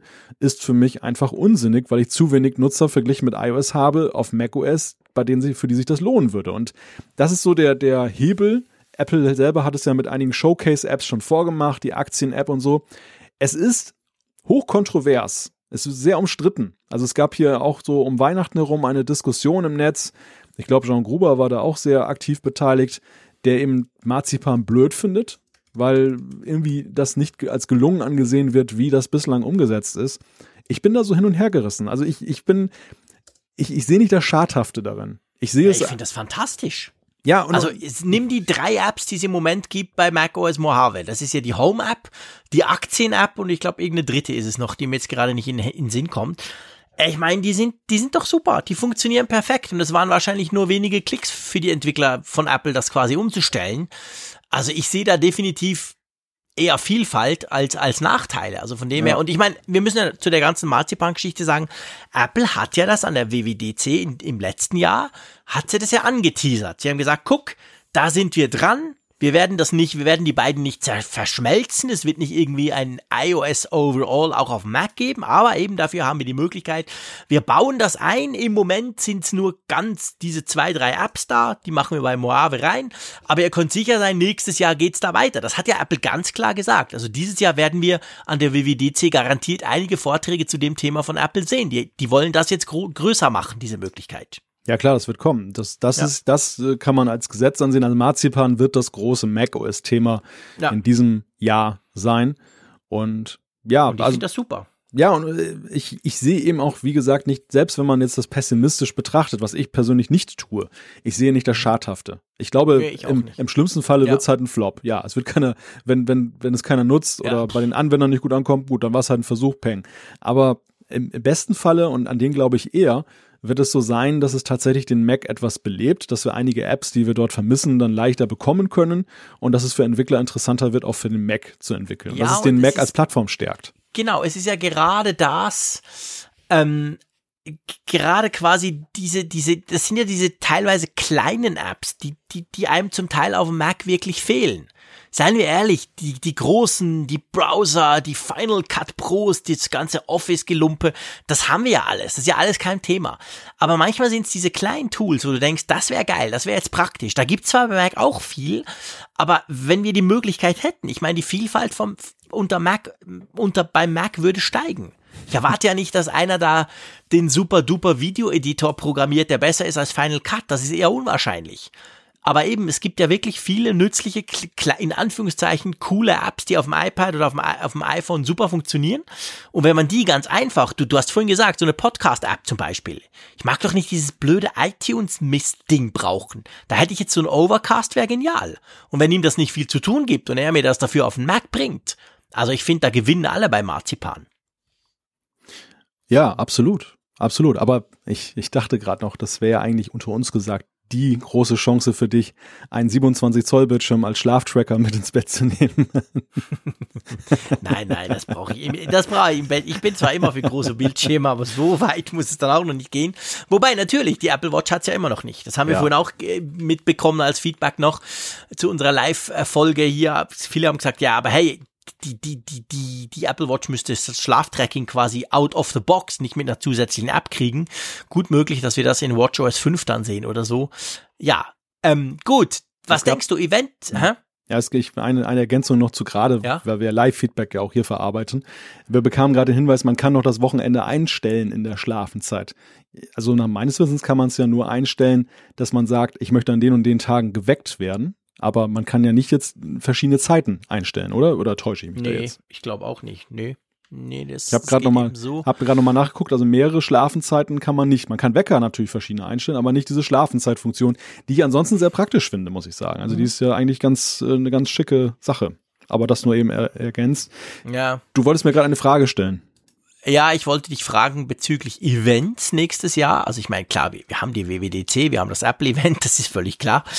Aber dazwischen rundrum, äh, wir haben ja in, in, unserer Rückschau auf letztes Jahr gesagt, es gab ja eher weniger Events, waren vier Events, wovon eines dieses merkwürdige Chicago-Event ja, sagen wir mal, schnarchlangweilig war und eigentlich unnötig. Hm. Es hätte man auch per Presserelease raushauen können, das iPad. Ähm, was denkst du, wird es dieses Jahr mehr Events geben oder wird es tatsächlich so sein, dass wir halt diese zwei großen haben, die WWDC hm. und das iPhone-Event und dazwischen vielleicht sogar mehr so Pressrelease-Geschichten im Sinn von, hey, hier ist ein neuer iMac, der ist jetzt backed up.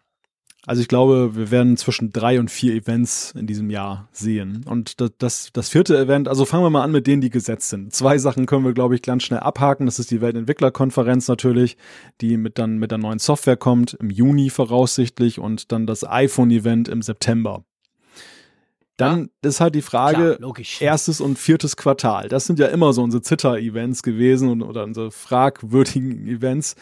Frühjahr, wie geht das Apple-Jahr los? Ich glaube, es mhm. der springende Punkt ist dabei tatsächlich das iPad Mini, wenn es denn kommt. Oder etwas anderes, andersartiges. Also für ein Refresh brauchen sie ja kein Event abhalten. Und Nein. es muss irgendetwas geben in, in diesem Frühjahr. Und da sehe ich eigentlich nur dieses iPad Mini im Moment am Horizont. Aber vielleicht täusche ich mich auch das eben das Zeug hat, dann dieses Jahr einzuleiten, dass man vielleicht auch noch bei der Gelegenheit sagt, okay, das neue iPad haben wir auch aktualisiert oder wir haben sonst irgendwas jetzt dann besser, toll, neu irgendwie. Und das vierte ist halt, und das glaube ich schon eher, dass es auf jeden Fall kommt, ist dann für, fürs vierte Quartal erwarte ich ein Mac-Event. Entweder mit dem Mac Pro ja. oder ja, mit dem iMac. Also ich, ich glaube, das geht, was wir dieses Jahr gesehen haben, wo es dann in, in Richtung iPad Pro ging, da, da werden wir dieses Jahr etwas in Richtung Mac sehen. Ja, das denke ich auch. Ja, genau. Das wird garantiert ein Mac-Event. Und zwar Mac-only. Ja. Ja. Ja. Da rechne ich, rechne ich definitiv auch damit neben den Standard-Events. Gut. Äh, machen wir eigentlich auch ein Event? Haha, ja. So, wir zwei, so ein bisschen so im Kleinen? Das ist die spannendste Frage dieses Jahres 2019. Nein. Wir streuen wir jetzt so einfach so ein nach eineinhalb Stunden Podcast hier, im Wissen, dass es noch weitergeht mit unserem Apfelfunk. Hm. War ja eine coole Sache letztes Jahr, gell? Ja, wir haben ja beim letzten Mal auch darüber gesprochen, dann über in der Rückschau, wie, wie fantastisch wir das fanden. Und die Frage, die natürlich alle stellen, ist, kommt da 2019 noch etwas? Also wir können ja sagen an der Stelle, wir sind in guten, vielversprechenden Gesprächen. genau, wir haben da was vor. Wir, ja. wir sind noch nicht ganz so weit, Nein. dass wir jetzt schon irgendwelche Details nennen können, aber ich glaube, so im Großen und Ganzen, das Grundsatzthema kann man wahrscheinlich doch eher Richtung Ja beantworten, mhm. wie, wo, was, hört ihr natürlich dann. Aber ja, wir wollen uns auch mal wieder sehen, gell? Ja, wir Da wir uns ja nie sehen dürfen, ohne dass ganz viele Hörer dabei sein wollen genau. und das gleich auch noch im Livestream und schieß mich tot, ja, da müssen wir halt mal gucken. Wir müssen uns immer 100 Leute einladen, damit wir genau, mal Genau, genau. Wir können es ja nicht einfach sonst mal treffen, das wäre völlig uncool. da weiß ja gar nicht, was wir miteinander anzufangen haben. Richtig. Wir brauchen ja Publikum. Nein, so ist es nicht, aber so in die Richtung geht's. Also von dem her, stay tuned, wie man so schön sagt. Ähm, wir werden uns melden in diesem Thema. So, lass uns zum nächsten Thema kommen. Und zwar zu Schreib-Apps. Das ist ja so eine, so eine, ich sag mal, eine witzige Geschichte eigentlich. Die, die drängen sich ja nicht zwingend auf man kann ja das Notepad nehmen, diese, mhm. diese, diese Edit, also diese Standard, ähm, wie, wie nennt sich das? Notizen-App bei iOS. Ähm, aber wir meinen ja jetzt schon so spezifische Schreib-Apps, mit denen du quasi auf dem iPad oder sogar auf dem iPhone, aber ich glaube schon vor allem auf dem iPad, ja. schreiben kannst, ohne allzu fest abgelenkt zu werden. Weil das bei mir so gleich am Anfang so ganz ein wichtiges Thema. Ja, das ist auch eine, ein, ein spannender Aspekt, wie, wie sehr braucht man das eigentlich. Also du ja. hast ja gerade so das untere Extrem genannt. Klar, es gibt diese Onboard-Geschichten dann, diese Notizen-App, die ja auch über die mhm. Jahre immer weiterentwickelt wurde. Ja. Es, es gibt viel so dazwischen, wie Notability und, und Good, äh, wie heißt es noch? Fällt mir gerade nicht ein, fällt mir gleich später noch ein. Und dann auf der Extremseite natürlich irgendwelche klassischen Office-Apps, eher auf Mac angesiedelt. Aber ich weiß gar nicht, wie das jetzt auf dem iPad ist. Da gibt es auch die Microsoft Office-Apps, also da kann man ja, ja auch mitarbeiten. Was ist dazwischen? Und es gab diesen Artikel, diesen jährlichen Artikel von Federico Vitici, der sich ja extrem da mit dem iPad dann als ähm, Working Device, als Arbeitsgerät ja, der auseinandersetzt. Arbeitet, der, also der hatte die MacStories.net, eine der größeren, wenn wirklich großen Apple-Seiten auf Englisch. Und der arbeitet schon seit mehreren Jahren, sogar vor dem iPad Pro. Also der hat sich ein iPad 9, was war das damals, noch bevor das erste Pro rauskam, hat er schon gesagt, er macht viel mehr auf dem iPad und seit dem iPad Pro, dem allerersten, ist er komplett umgestiegen. Also der hat zwar noch einen Mac, aber der macht wirklich praktisch alles damit. Und wir hauen auch einen Link rein, weil der macht immer Ende Jahr, macht er so seine Must-Have iOS Apps, gibt auch eine Must-Have Mac Apps. Finde ich immer super spannend, weil der wirklich gerade so im, im, im Bereich Tools hat er immer, also jedes Mal, wenn ich das lese, kaufe ich mir ein oder zwei Tools. jedes Jahr, ist immer das gleiche. Ja, die Versuchung ist in der Tat groß. Und was das Thema Schreib-Apps anging, ich ich habe schon lange mit dem Gedanken gespielt, mal so ähm, in, in Sachen Schreib-App tätig zu werden. Und den Ausschlag gegeben hat in diesem Jahr tatsächlich dann einerseits Raphael Zeyer und zum anderen, dass eben die, die Tastatur Prost. beim neuen iPad Pro wesentlich besser ist. Also tatsächlich viel besser zum Schreiben geeignet ist. Die alte, das wisst ihr, hat mich nie so überzeugt vom vorherigen iPad Pro. Die jetzige ist wirklich angenehm zu verwenden, wenn natürlich anders? auch schweineteuer. Und uh, das machen wir jetzt nicht auf. Nein, nein, nein die ist schweineteuer. Die ist schweineteuer. Aber nee, nee, nee, ich, ich wollte was anderes sagen. ist ganz witzig. Ist mir jetzt nur gerade eingefallen, wo du ja. das so sagst. Ähm, also gut, okay, ich hatte das 10.5er iPad Pro, ich habe jetzt das 12.9er, ist sowieso alles anders, aber im Prinzip sehe ich keinen Unterschied zwischen diesen beiden Tastaturen. Oh, total. genauso gut geschrieben wie auf der. Echt? Nein, total, total. Echt? Dann erklär mir mal kurz, das ist jetzt zwar ein, ein, ein nicht geplanter Schwenk hier, aber was ist denn anders? Ja, das war das alte Ding war wabbelig und und kaum zu gebrauchen. Okay, stimmt. Das das mit dem und das, auf den und das auf jetzt den Knien tippen. Ist eine super stabile Tastatur, die finde ich auch einen guten Anschlag hat. Also ich das ist völlig wesensverwandelt das Ding. Das das das alte ich ich wollte das alte irgendwie eigentlich irgendwo annehmen und, und suchte immer einen Zugang dazu, habe immer wieder mal mit größeren Abständen, um so ein bisschen Distanz aufzubauen zur alten Meinung, das Vorurteil abzuwerfen, das nochmal eine, eine Chance zu geben, hat nie hingehauen. Und diese, mhm. diese neue Tastatur in einer völlig resignativen Stimmung, was das angeht, hat mich überzeugt. Also ich, für mich ist da ein himmelweiter Unterschied okay, zwischen gut. diesen iPad Pro Tastaturen. Aber egal, also auf jeden Fall. Ich war mir das gewöhnt, weil ich schon länger fast ja das meiste auf dem iPad schreibe. Aber gut, jetzt zu diesen Apps.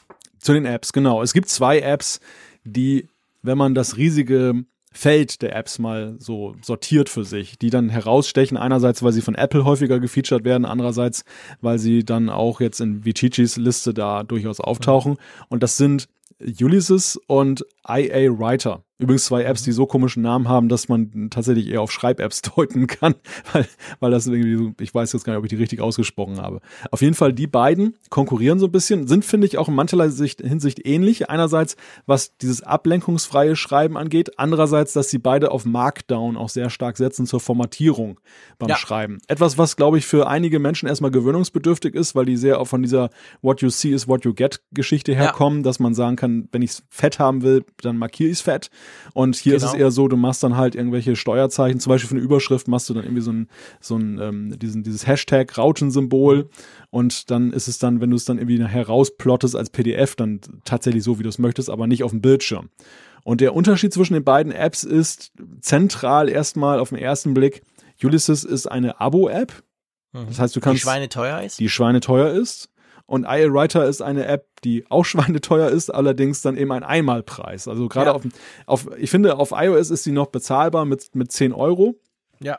Auf Mac kostet sie kurioserweise dann gleich über 30 Euro, was mhm. ich überhaupt nicht nachvollziehen kann, weil auf dem iPad Pro die, die App ja sowas nah rankommt an, den, an die Mac-Version. Ich habe die Mac-Test-Version mal auch mal ausprobiert und mhm. ich finde einfach, man kann bei den Fähigkeiten, die du heute auf dem iPad hast, nicht mehr rechtfertigen, so eine Preisdifferenz dann zu veranschlagen. Ja.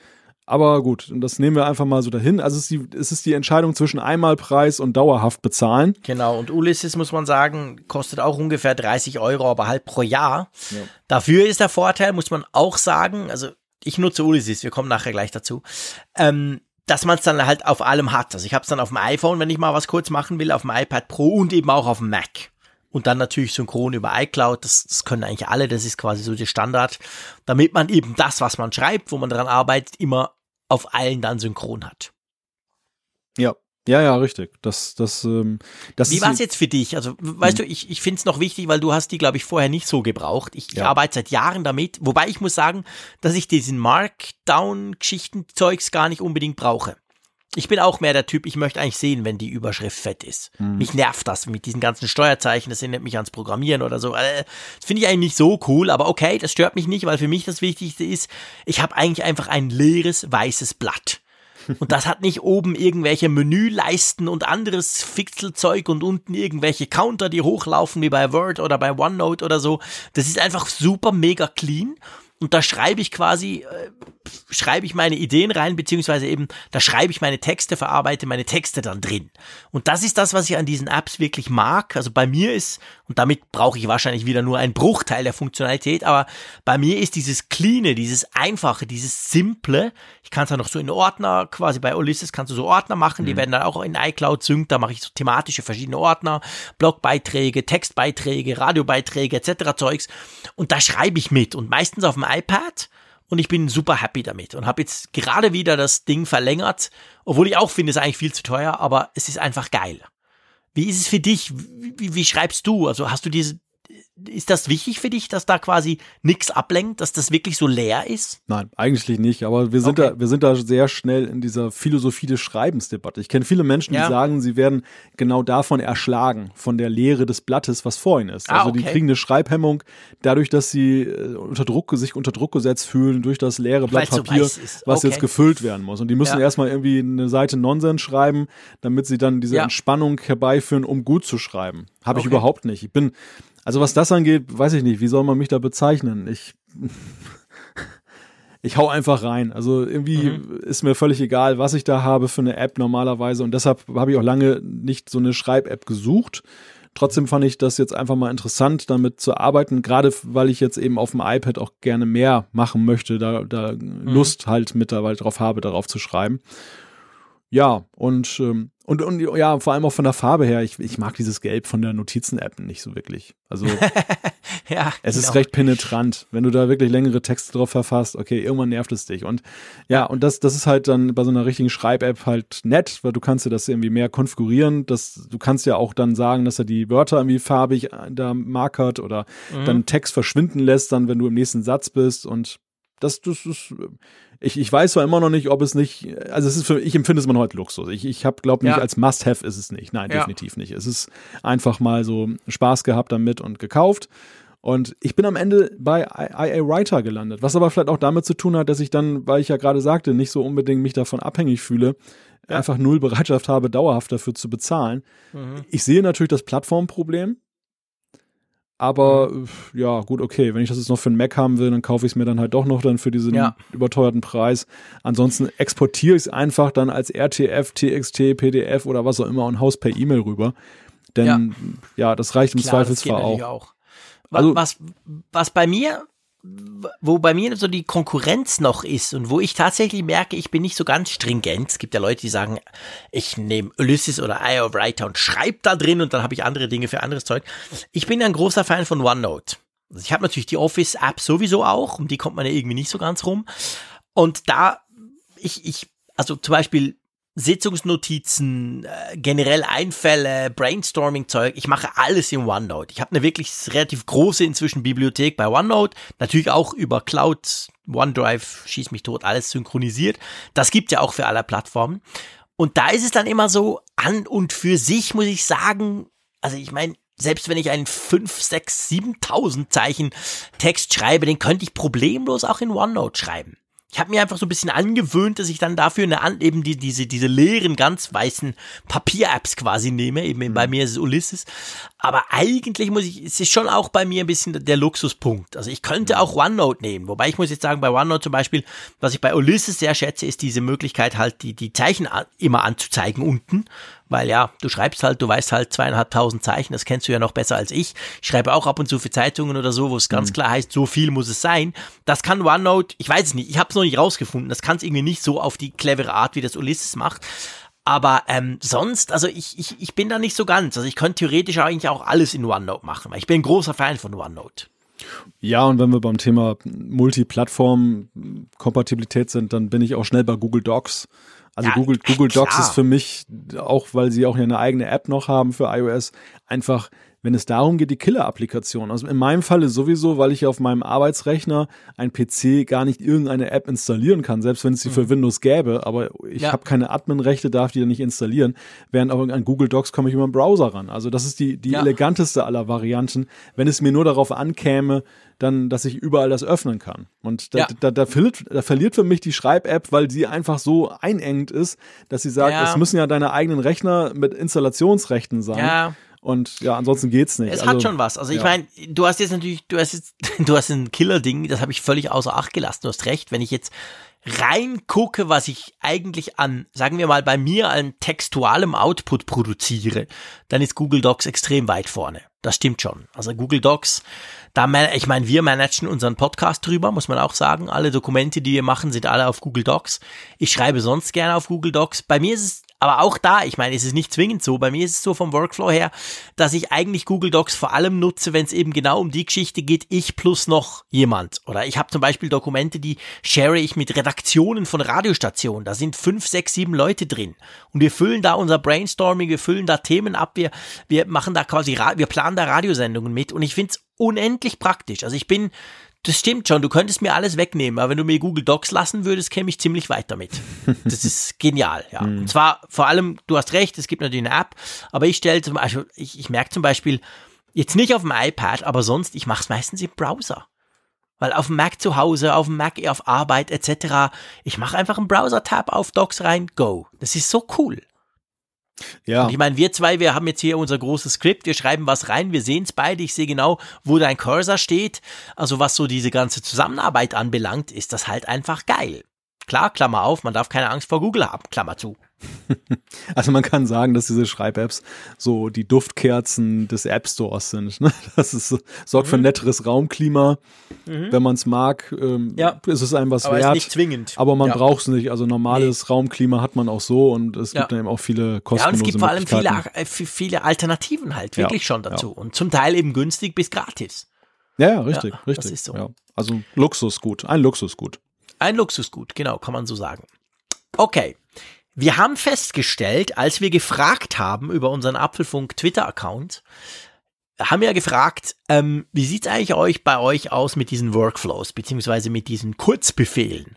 Wir haben ja da ziemlich ausführlich drüber gesprochen, als iOS 12 released wurde. Wir haben da welche erstellt. Der Raphael Zeyer zum Beispiel, Prost, hat auch einen schön gemacht, wo man Screenshots von der Apple Watch ins entsprechende Frame basteln kann und so weiter. Und wir haben ja das gefragt und wir haben ziemlich viel Reaktion bekommen. Das waren ganz, ganz viele Tweets, die da reinkamen, gell? Mhm. Ja, in der Tat. Also erstmal herzlichen Dank dafür, für alle, die im Feiertagsstress trotzdem noch dann darauf geantwortet haben. Und ja, wir haben ja drei, seit drei Monaten haben wir ja jetzt dann sozusagen öffentlich diese Möglichkeit, das zu nutzen. Seitdem ist es ja offiziell Release. Es kam ja dann im Herbst zusammen mit iOS 12 dann heraus, dann diese Kurzbefehle-App dann. Und in der Beta-Phase konnte man es ja schon seit dem Sommer nutzen. Also ein halbes Jahr ist es sozusagen in der freien Bildbahn begrenzt und drei Monate genau. öffentlich. Und insofern eine, fand ich einfach eine interessante Frage mal so in die Runde zu stellen. Was ist denn davon geblieben? Am Anfang, klar, ja. war es irgendwie ein Hype und alle wollten es erstmal ausprobieren. Sagten uns auch einige unserer Hörer, dass sie sagten, okay, ich habe das ausprobiert und dann habe ich es wieder gelöscht oder es liegt irgendwo ja. in Folder Nummer 8. Andere aber wiederum sind auch dann so richtig hardcore dabei, haben sich selber Sachen gebastelt oder nutzen zumindest dann aus verschiedenen Quellen von Apple selber diese Auswahl oder es gibt ja auch ein paar Websites, die da entsprechende Sachen vorhalten, laden darunter. Ja, ich habe ich hab selber mal ausprobiert, jetzt aktiver. Ich habe tatsächlich festgestellt, so aus der Beta-Phase heraus habe ich es lange nicht mehr benutzt.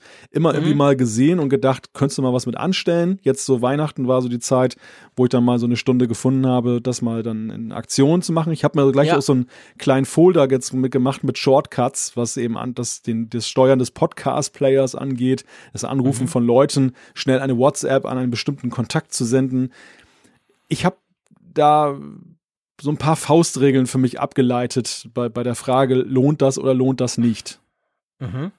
Und zwar, also es fängt, es fängt eigentlich damit an, erstmal, ich habe festgestellt, dass oftmals noch die Detailmöglichkeiten fehlen. Dass es wirklich so ist, dass ja. eigentlich so der, der wirkliche Shortcut nicht da ist, weil du kommst nur in die App rein oder du kannst nur Play drücken, aber du kannst eben nicht zum Beispiel sagen, also ein Beispiel, ich wollte mir irgendwie ich fahre abends nach Hause, habe das Handy in der, in der äh, Freisprecheinrichtung, in der Halterung im Auto mhm. und möchte per Lautsprecher ein Telefonat führen. Das muss, das kann ich jetzt per Siri sagen, nach dem Motto, rufe da an und per Lautsprecher. Ja. Ich hätte es aber gerne auf Kurzwahltaste, dass ich einfach sage, Klar anrufen und gleich auf Lautsprecher. Ich kann aber nicht auswählen auf Lautsprecher. Es gibt keine Option, obwohl es ja, ja. nun eine System-App ist, dann zu sagen, geh auf Lautsprecher. anrufen, aber nicht. Ja. ja, und das ist in meinen Augen halber Kram. Wo ist da die Erleichterung? Ja. Also, und das ist so nur so ein Beispiel von vielen. Es, mhm. es ist so, dass da eine ganze Reihe von Apps ja auch die Kurzbefehle unterstützen. Overcast zum Beispiel sehr stark dabei. Du kannst extrem viel bei Overcast einstellen. Aber ja, es ist, es, und, und Faustregel Nummer zwei ist der, die, die Frage dann, lohnt der Aufwand? Denn es ist ja so, die Shortcuts sollen dir ja eigentlich, sollen eine Abkürzung sein.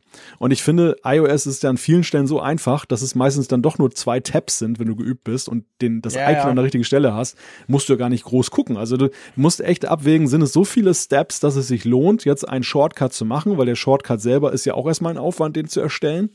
Und nutze ich es denn dann auch in der Realität oder gehe ich dann doch den klassischen Weg? Und ja. das, das muss man für sich feststellen. Und ich glaube, am Ende kommt man dabei heraus, dass man ziemlich viel, dass ziemlich viele Leute schon weggefiltert werden durch diese vielen äh, Wenn-Bedingungen. Ja, das haben wir auch gesehen bei, bei, bei, bei der Umfrage, dass viele gesagt haben, ja, es, es war cool am Anfang, aber eigentlich ist mir, lasse ich es jetzt doch links liegen. Ich für mich habe so ein bisschen den Sweet Spot, für mich ist so ein bisschen entdeckt, dass es, es gibt unglaublich viele, unglaublich spannende Kurzbefehle die man auf verschiedenen Webseiten runterladen kann oder auch wir haben jetzt auf Twitter wieder ein paar coole gekriegt und ich bediene mich dann da und entdecke da Sachen, wo ich denke, wow, das ist geil, aber selber bauen, gebe ich gerne zu, ist mir zu mühselig. Ich habe zum Beispiel jetzt eingefunden, er hat uns ein Hörer, hat uns den geschickt oder verlinkt äh, auf unsere Frage auf Twitter. Da kannst du deine, deine quasi erledigten ähm, Erinnerungen löschen. Und ich habe festgestellt, bei mir war es 885 erledigte Erinnerungen weil ich die Erinnerung-App tatsächlich extrem häufig brauche auf meinem iPhone, auf der Apple Watch etc.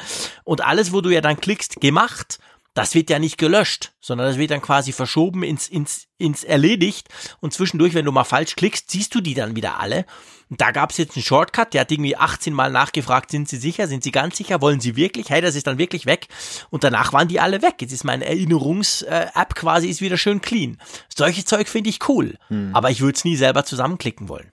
Ja, das, das, das kann auch ziemlich ätzend sein, sowas zu machen. Ja, genau. Ob, obwohl es ja grafisch eigentlich ja recht simpel konzipiert ist, aber. Ja, man muss natürlich schon auch überlegen und was ja. brauchst du und welche Berechtigungen und wo was und so. Ja, eben, das ist der, das ist der Punkt. Du, es ist so ein bisschen dieses Fischen im Trüben. Du, du weißt ja. eigentlich am Anfang deines Prozesses nicht, kannst du das, das, was du als Idee hast, ja. überhaupt realisieren. Und das ist, ja. du kommst immer relativ schnell an einen Punkt, wo es frustrierend wird, weil du merkst, ja, ja ich hatte eine coole Geht Idee, nicht. aber ich kann sie gar nicht realisieren. Beispiel eben diesen Telefonshortcut.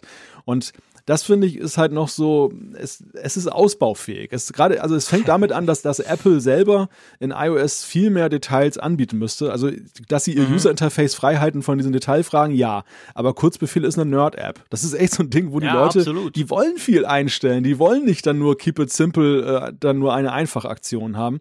Sonst macht es ja gar keinen Sinn. Und da finde ich, ist es halt noch extrem ausbaufähig. Okay, sie haben es gerade eingeführt, da ist ja auch noch Luft nach oben aber so, ich finde so ein bisschen der, den ersten Hype hat's weggenommen. Es ist so. Ja, ja, und, das ist ganz klar. Und es ist halt echt so ein Spezi-Ding, weil angefangen damit, dass sie es nicht direkt integrieren als Standard-App. Es gibt viele Standard-Apps, die man ja auch eigentlich ja separat anbieten könnte, diese, was sie aber nicht klar. tun. Und das hier nee. musst du dir dann extra laden. Ja, also wir ja, haben. Da fängt schon an. Wir haben, wir haben viele, wir haben viele, viele Eingaben, wie gesagt, dazu bekommen und ich bin noch dabei, das Ganze, wir wollen es nicht abschließend hier jetzt dann behandeln, das würde Stunden füllen. Ich bin gerade dabei, einen kleinen Blogpost dazu zu schreiben, wo ich dann einfach mal diesen, diesen grandiosen Input, dieses, dieses Crowdsourcing dann auch, dann hier zusammenzuführen, dass man das nochmal nachlesen kann, ein bisschen, ein paar Gedanken noch darüber. Das ist vielleicht der ideale Punkt, um einfach nochmal einen kleinen Hinweis oder ein, erstmals einen Hinweis zu geben, dass wir jetzt auch in Zukunft hier und da mal so einen kleinen Blog-Eintrag auf apfelfunk.com machen. Genau, also ihr wisst ja, unsere Webseite ist ja schon fast ein bisschen ein Portal. Wir haben die Apfelfunk-Experten, wir haben die ganze Nachrichtensektion, wo ihr, wo ihr ja über die Funkgeräte-App auch ein bisschen steuern könnt, was da alles wo angezeigt wird. Wir haben natürlich unsere Episoden etc. Ganz viel drauf und jetzt neu sind wir gerade dran, auch so ein kleines eine kleine Blog-Sektion zu machen. Wir müssen noch gucken, dass man die auch ein bisschen besser sieht. Und da können wir eben dann Texte schreiben, also die dann nicht quasi im normalen vorne, wo eigentlich, wo es ja vor allem darum geht, dass wir da unsere Episoden drin haben. Und das könnt ihr dann entsprechend auch sehen. Wir, wir hauen das natürlich immer auch auf Social Media raus. Da gibt schon einen, den, das Apfelfunkjahr 2018, da haben wir uns ein bisschen mit unseren Zahlen beschäftigt. Sehr spannend zum Lesen. Also schaut euch das gerne mal an. Also da werden wir ab und zu, sicher jetzt nicht irgendwie groß täglich oder so, aber ja. ab und zu werden wir da unsere Gedanken quasi in schriftlicher Form als Ergänzung, keine Angst, nicht irgendwie das Podcast wir Sachen weglassen oder so, aber einfach als Ergänzung werden wir da in schriftlicher Form ab und zu auch auf apfelfunk.com oder de oder .ch äh, bloggen. Genau. Ja. Genau. genau, das ist vielleicht eigentlich der wichtigere Teil fast als die ganzen Workflows. Gut, kommen wir zur Umfrage der Woche und an der habe ich richtig groß Freude, an der, an der letzten. Ja, das ja vom letzten ich. Jahr, hätte ich ja total veraltet.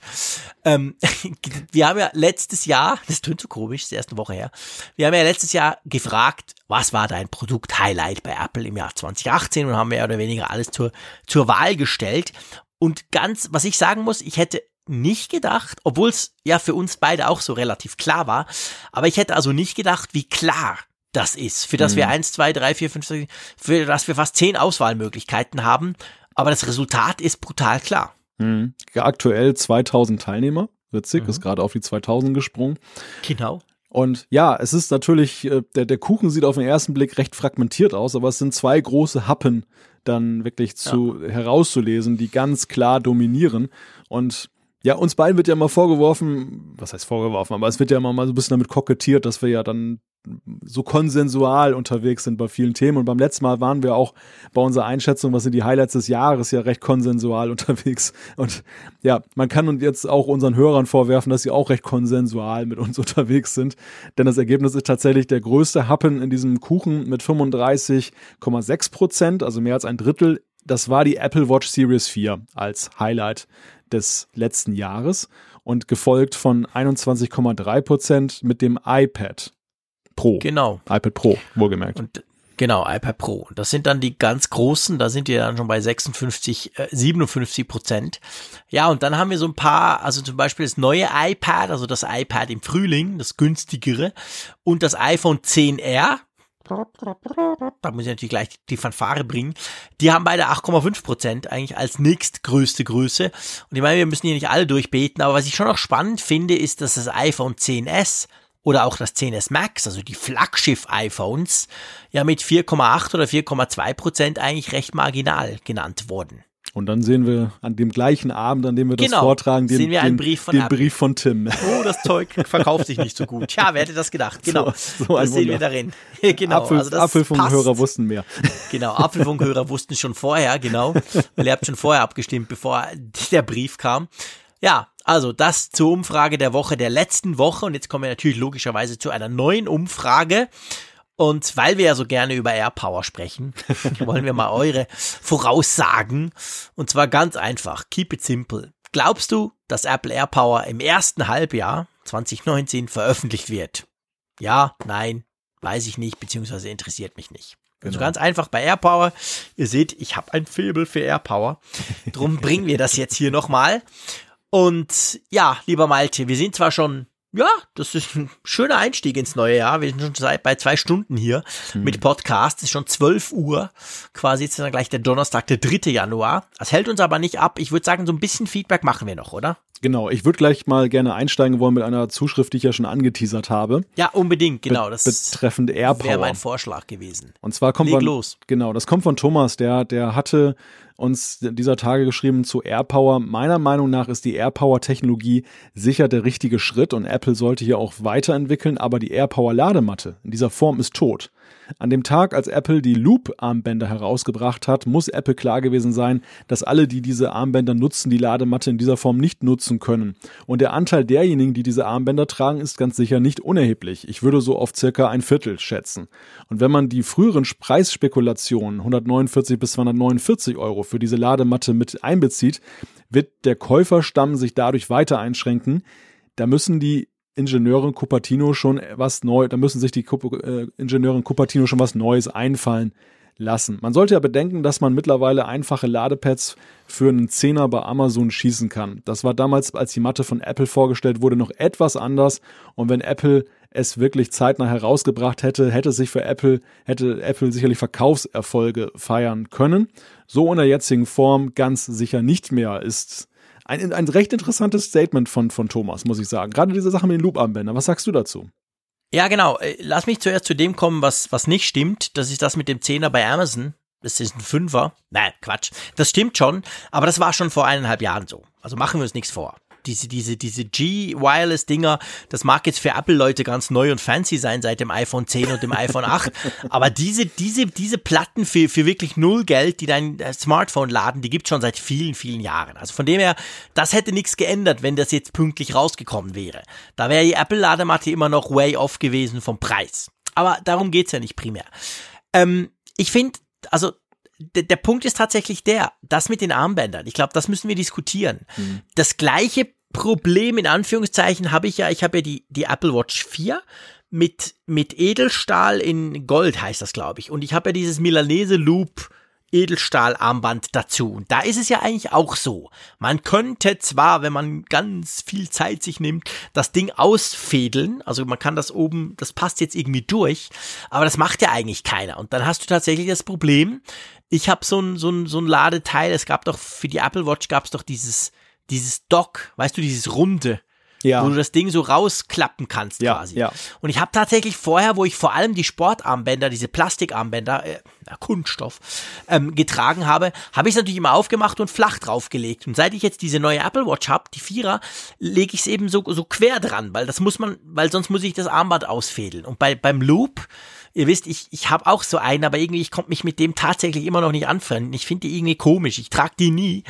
Da ist es auch so, gell? Die kannst du gar nicht ausfädeln, selbst wenn du möchtest, oder?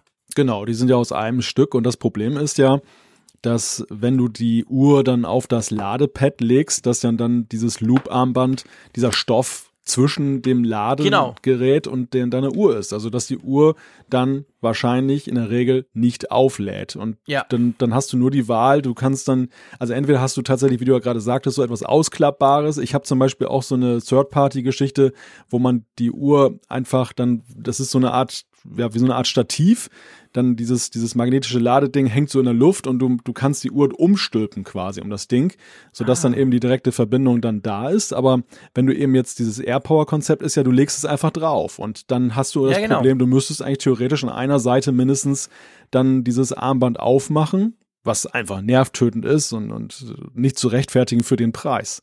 Und ja. ja, das ist ja, das ist ja in der Tat eine Entwicklung, Klar, die Loop-Armbänder gab es auch schon vorher, aber Apple hat es ja gerade bei den günstigen Nylon-Bändern, die glaube ich der Massenartikel sind. Ich würde sogar vermuten, deren Marktanteil ist noch höher als 25 Prozent. Ja. Weil einfach das die günstigere Möglichkeit ist, etwas Schickes zu haben. Und sie sind ja weggegangen von den klassischen Nylon-Armbändern. Ich habe es ja damals beweint, hin zu diesen Nylon-Loop-Armbändern, die ich mhm. mittlerweile lieb gewonnen habe. Aber sie sind halt mhm. in der Beziehung völlig unpraktisch, wenn du so ein etwas drauflegen willst, ja. Ja, ja, das ist tatsächlich so. Also es ist wirklich, es ist schon eine Frage. Ich meine, es gab vorher schon, glaube ich, Armbänder, die man, die man nicht rausklicken konnte. Ähm, aber ich, ich, ich weigere mich noch so ein bisschen quasi wegen dem jetzt gleich die ganze AirPower als gescheitert anzusehen, weil ich meine, ja. das Problem, das war sich Apple ja schon bewusst 2017. Es war ja nicht so, dass es damals keine Armbänder gäbe, die man nicht irgendwie hätte mühsam rausklippen können oder so. Also ich meine, da, da muss ja Apple sich oder man legt halt drum. Ich, ich, wir haben ja alle die AirPower noch nie in der Hand gehabt. Wir wissen ja nicht, wie groß ist die wirklich. Mm. Weißt du, kannst du es quasi einfach einfädeln. Weißt du, was ich meine? Anstelle deines Armes tust du einfach die Uhr drüber gleiten lassen, ja, ohne dass du dein Armband aufmachen musst. Wie, wie, sieht das denn aus? Ja gut, dann wackelst zwar, ja, stimmt. Ja, das, ja das, ja also das, das, das, das sieht ja sowas ja, von nee, schrottig stimmt, aus und dann dafür 150 das, Euro Nee, nee, das geht nicht, ja, da hast du recht. Nein, aber ich, ich, also ja, ich denke auch nicht, es wird einen Brief von Tim geben nach dem Motto, nee, AirPower kommt jetzt nicht mehr, weil wir haben festgestellt, wir verkaufen Loop-Armbänder. Das, das äh, wird sicherlich nicht der Grund sein, aber es ist, es ist ein praktisches Problem. Ja, oh no, heute ist alles möglich. Meinst du, da kommt noch einer gleich? genau. oh, wir haben gerade bemerkt, genau. Genau. Äh, ja, das ist schon ein Problem. Also, das ist ja. definitiv so. Das gibt so ein paar unlogisch. Gut, ich meine, man kann ja sagen, hey, pff, Apple hat auch schon Sachen gemacht, die nicht zwingend fürs komplette Line-up funktionieren. Und gerade bei der Uhr ist es halt so, das ist ja das Device, was wahrscheinlich am meisten Zubehörteile hat. Oder jedenfalls sehr viele in, in Form dieser, ich meine, wir sprechen jetzt immer nur von Apple-eigenen Armbändern, aber es gibt ja einen ziemlich großen Third-Party-Markt. Du kannst ja ganz tolle, ganz fancy Armbänder kaufen von anderen Herstellern. Da weißt du natürlich auch nie genau, kannst du die wirklich aufmachen oder kannst du die eben nur vergrößern und so. Die würden dann alle auch nicht gehen. Also das allein ist für mich noch nicht zwingend der Grund. Aber mm, ja. es ist ein interessanter Blick drauf. Aber es ist natürlich schon eine recht zentrale Geschichte, denn ich meine, neben der Frage, dass du bei AirPower ein, ein cooles Softwaremanagement hast, dass du auf dem iPhone als Big Screen dann siehst, wie der Ladestand ist der weiteren Geräte, die auf der Matte liegen, ist ja vor allen voran erstmal dieser Aha-Effekt dadurch entstanden, dass du eben Uhr und, und Smartphone oder sonstige Geräte gleichzeitig laden kannst auf einer Matte. Also ja, ja, klar. Das, ich meine, mittlerweile gibt es auch andere, die das auch anbieten. Es ist ja nicht mehr so unique, wie es mal am Anfang war, als Apple das vorgestellt hat. Zwar manchmal auch so ein bisschen mit einem ja recht beholfenen Weg, aber ist ja egal. Also es ist heutzutage schon möglich, auch ohne AirPower. Aber das ist natürlich ja vor allem eigentlich so ein, ein Anreiz dann für den Apple Ecosystem ähm, Bewohner, dass der dann sagt, okay, ich habe eine Ladematte und kann alles benutzen. Wenn dann irgendwie gleich so Hemmnisse auftauchen, die dann durch Apple selber erzeugt werden, dann lässt es doch einen zumindest irgendwie zweifeln, ob das wirklich so bis zuletzt durchdacht war, die ganze, ganze Geschichte. Also ja, gut, das war's nicht, sonst hätte es funktioniert. Ja, sonst ja. könnten wir es seit Herbst 2017 kaufen, das ja, Ding ist also es ist ein, offensichtlich nicht ganz durchdacht. Es ist ein, es ist, aber es ist was, was uns Thomas hier gegeben hat, ist tatsächlich ein weiterer Punkt, ja. der, der überlegenswert ist. Ich will jetzt nicht ja, sagen, genau. der ein K.O.-Argument ist, aber zumindest überlegenswert ist, ja. dass das mit der AirPower-Sache irgendwie nicht so der Weisheit letzter Schluss so in der jetzigen Funktion, in der jetzigen, ähm, im jetzigen Setup ist. Gut, vielleicht hat die so viel Power und drum, drum wurde sie ja so heiß, dass es eigentlich scheißegal ist, wie du die Apple Watch drauflegst. Ja, stimmt. Kannst du umgekehrt drauflegen, die kannst du mit dem Band drauflegen, die lädt einfach. So wird's gewesen sein. Genau, das wird es gewesen sein. Es sind dann immer die Sicherungen rausgeflogen im Apple Park, darum haben sie gemerkt, das, das klappt was nicht, aber naja, wir werden sehen. Okay. Ähm, lass uns noch den Andreas ein kurzes Feedback, das mir auch nicht ganz bewusst war, das finde ich aber noch ganz spannend rund um Apple Pay. Einverstanden? Mhm. Und zwar, ähm, er schreibt, bei den Postfilialen kann man nicht mit Apple Pay zahlen, wenn eine Visa-Kreditkarte hinterlegt ist. Die Post nimmt nämlich kein Visa, auch wenn das kontaktlose Zahlenzeichen zu sehen ist, anscheinend wegen den Gebühren. Das finde ich noch interessant, also jetzt ganz generell. Das würde ja heißen, du hast Apple Pay, aber je nach verwendeter Kreditkarte geht's dann oder geht's dann nicht. Hm. Kann das so sein? Also mit anderen Worten, ich habe zum Beispiel viele Kollegen, das sind so Frequent Traveler Freaks, die haben immer alle American Express Karten. Und das sind, weil das sind die, die am meisten Meilen geben für diese Meilensammelfreaks. Das Problem dabei ist aber, American Express ist jetzt eine Kreditkarte, die, die wirklich relativ häufig nicht genommen wird. Und das würde dann heißen, Apple Pay ist halt nicht overall, sondern es kommt noch auf die Karte an. Ich habe es noch gar nie unter diesem Aspekt angeguckt. Mhm. Ja, also ich bin. Das war bin, mir gar nicht bewusst. Nein, mir auch nicht, mir auch nicht. Aber als ich es dann gelesen habe, dachte ich, ja, natürlich ist das wahrscheinlich so. Denn es ist ja nicht ohne Grund so, dass wenn ich jetzt die Apple Pay-Funktion aufrufe, mir ja dann eine Karte auch angezeigt wird. Auch gerade mit dieser Symbolik, ist das eine Mastercard oder eine Visa-Card? Ja, ja, das, das. Das, ja, hat klar. ja, das hat ja nicht nur so Prestigegründe, nee, nee, sondern nee. Wenn, wenn Apple Pay so, sag ich mal, als Metaebene verbindend Mhm. wäre, dann, dann müsste ja eigentlich gar nichts angezeigt werden. Dann müsste ja nur ein Apple Pay-Logo nach dem Motto, jetzt Ja, kannst du zahlen. Aber eigentlich ist es ja blöd gesagt nichts anderes, als wenn du mit Kreditkarte zahlst, nur So auf es. technisch gesehen eine andere Art. So ist Dann es. macht's wieder Sinn. Aber es war mir echt nicht bewusst. Also, Nein. super, Andreas, vielen Dank. Es, es, ich habe ich mir noch überhaupt nie überlegt. Weil wenn ich die Kreditkarte zücke, ist das schon immer so eine Überlegung, Moment mal, ähm, na doch, das geht. Ich habe eine Mastercard, die geht eigentlich immer. Mhm. Aber das, das ist ein Punkt, an den habe ich effektiv noch nie gedacht, im Zusammenhang mit Apple Pay. Ja, ma macht natürlich die ganze Sache noch eine Ecke komplexer, weil Ja, logisch. Visa-Karte ist noch recht exotisch, dass sie nicht unterstützt wird, Ja. weil Master und Visa sehe ich eigentlich immer so in Ja, genau. einem Atemzug. Aber was du gerade gesagt hast, American Express ist echt ein Thema. Das ist echt ein Ja, ja. Thema. Und American Express ist ja nun mal einer der exponierten Partner auch hier in Deutschland beim, beim Mhm. Start gewesen. Und äh, ja, dann freut man sich einen Keks, dass man, dass man da Genau, und da geht's das doch nicht. kann. Und dann kommt man an und dann geht's ist. doch nicht. Ja. Macht einerseits Sinn, aber habe ich, äh, hatte ich überhaupt nicht auf dem Schirm. Also vielen Dank. Ihr seht, Apfelfunkhörer sind einfach schlauer, vor allem schlauer als wir zwei, und ergänzen das Ganze so wunderbar. Trotzdem würde ich vorschlagen, dass wir diese Sendung langsam zu einem Ende bringen, oder? Ja, ich hätte jetzt gerne noch eine Zuschrift zu Apple Pay vorgelesen, aber Okay, wir können, wir können wir schon. wir können sie schnell behandeln, weil sie Wir sind einfach eh schon sehr lang. Genau. Und sie, sie, sie ist, finde ich, wichtig. Also sie, der Holger hat uns geschrieben zum Thema Apple Pay und Händler. Es ging ja um die Frage eben dieser Limits. Wir hatten ja darüber gesprochen. Einige Hörer konnten es auch gar nicht glauben, haben mich über Twitter angeschrieben, haben gesagt, wie? 5-Euro-Limit? Gibt's bei mir im Süden Deutschlands zum Beispiel gar nichts mehr. Es scheint Mhm. sehr unterschiedlich zu sein. Und Holger hat so ein bisschen Klarheit in die Sache reingebracht. Er hat geschrieben, Okay. seit Ende 2015 sind die Händlergebühren bei 0,3 Prozent gedeckelt. Frühere Stufenmodelle wie bei Starbucks ab 5 Euro ziehen somit eigentlich nicht mehr. Eventuell kommen aber noch Gebühren für die Kartenterminals hinzu. Gerade Automatenaufsteller haben inzwischen mehr Kosten für die Beschaffung und Versicherung der Bargeldbestände zu tragen. Frage mal die Händler in deiner beruflichen Nachbarschaft, was die für den Tausch von Scheinen in Münzen bezahlen müssen und wie oft die Automaten außer Betrieb sind. Insgesamt schlägt der Handel diese Kosten auf die Preise auf. Ich habe zwar große Zweifel daran, dass die Preise bei weniger Bargeldnutzung sinken werden, aber dennoch dürften sich die Kosten für die, für die Händler bei mehr Kartennutzung reduzieren. Von daher ist Sanifair, also diese Bahnhofstoilette, für mit seinem Angebot voll auf der Höhe der Zeit, schreibt Holger. Ja, spannend. Ich meine, das ist natürlich eine Riesendiskussion. Ich mache ja immer wieder gerne ähm, dumme Sprüche über Bargeld, weil ich nämlich nie Bargeld habe, praktisch nie, aber ständig auch bei uns in der Schweiz ständig wieder irgendwo anbrenne und mich dann immer meistens drüber nerve, weil ich glaube, das ist was, was in dieser ganz generellen Diskussion quasi, ja, komisch, Karten, digital, alles Mist, eins, das Wahres ist nur Bares, geht natürlich das immer so ein bisschen verloren. Und ich finde das spannend, was der Holger da schreibt, nämlich, dass Bargeld für uns zwar praktisch sein mag als Konsument, aber für, für, die, für die Händler ist das auch mit Kosten verbunden. Das ist eben nicht einfach gratis quasi, und man sagt dann, ja, aber guck die blöde Kreditkartengebühr, die ich zahlen muss, sondern Bargeld kostet auch, weil das hm. Ding musst du ja bewirtschaften. Das ist, finde ich, ein wichtiger Punkt. Der geht gerne so ein bisschen vergessen in der Diskussion. Ja, es ist so ein typisches ähm, Gewohnheitsthema, würde ich fast ja, sagen. Ja, genau. Ne? Also das da sowohl auf Seiten der Händler, aber auch als auf Seiten der Konsumenten vor allem, dass, dass sie eben diese Erwartungshaltung haben und irgendwie gar kein Bewusstsein dafür entsteht, dass das eben auch Kosten sind. Übrigens ja. ist das auch ein Thema, was immer wieder ja gespielt wird und auch vielen äh, Nutzern nicht klar ist die Direktbanken mit ihren kostenlosen Girokonten und die Sparkasse vor Ort mit ihren teuren äh, Premiumkonten. Warum eigentlich der Unterschied?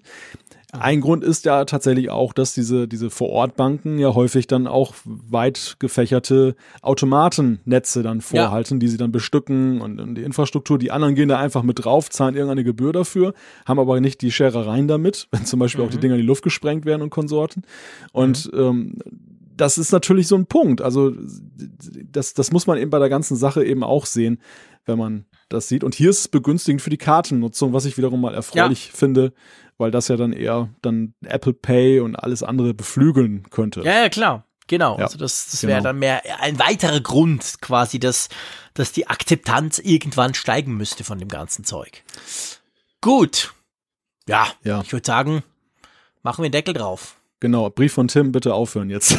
ja, genau, Brief von Tim, hey, jetzt reicht's aber. Jetzt genau. habt ihr genug ausgeplaudert, was wir vorhaben nächstes Jahr oder beziehungsweise dieses Jahr. Ja, du, wir, es war eine lockere zwei äh, plus Stunden Folge. Das ist doch eigentlich ein schöner Jahreseinstieg, würde ich mal sagen. Ja. Ich habe zu danken, ich habe vor allem auch zu danken den 100 Hörern, die immer noch dran sind. Es ist schon weit nach 12 am Donnerstag früh morgens sozusagen, die uns da live zugehört haben, aber natürlich auch an den ganz vielen, die das dann auf ihrem Podcast, in ihrer Podcast-App runterladen und sich anhören. Hat großen Spaß gemacht. Das neue Jahr fängt super an, muss ich ganz klar sagen. Wir haben viel vor beim Apfelfunk. Freut uns natürlich, wenn ihr da dabei seid. Und ja, ich würde sagen, ich freue mich schon auf nächste Woche. Für euch wie immer am Mittwoch. Und ich sage Tschüss aus Bern. Malte, vielen Dank und Tschüss an die Nordsee. Du hast es so wunderschön allumfassend und ja, gut formuliert. Dem ist nichts hinzuzufügen. Bis nächste Woche. Tschüss.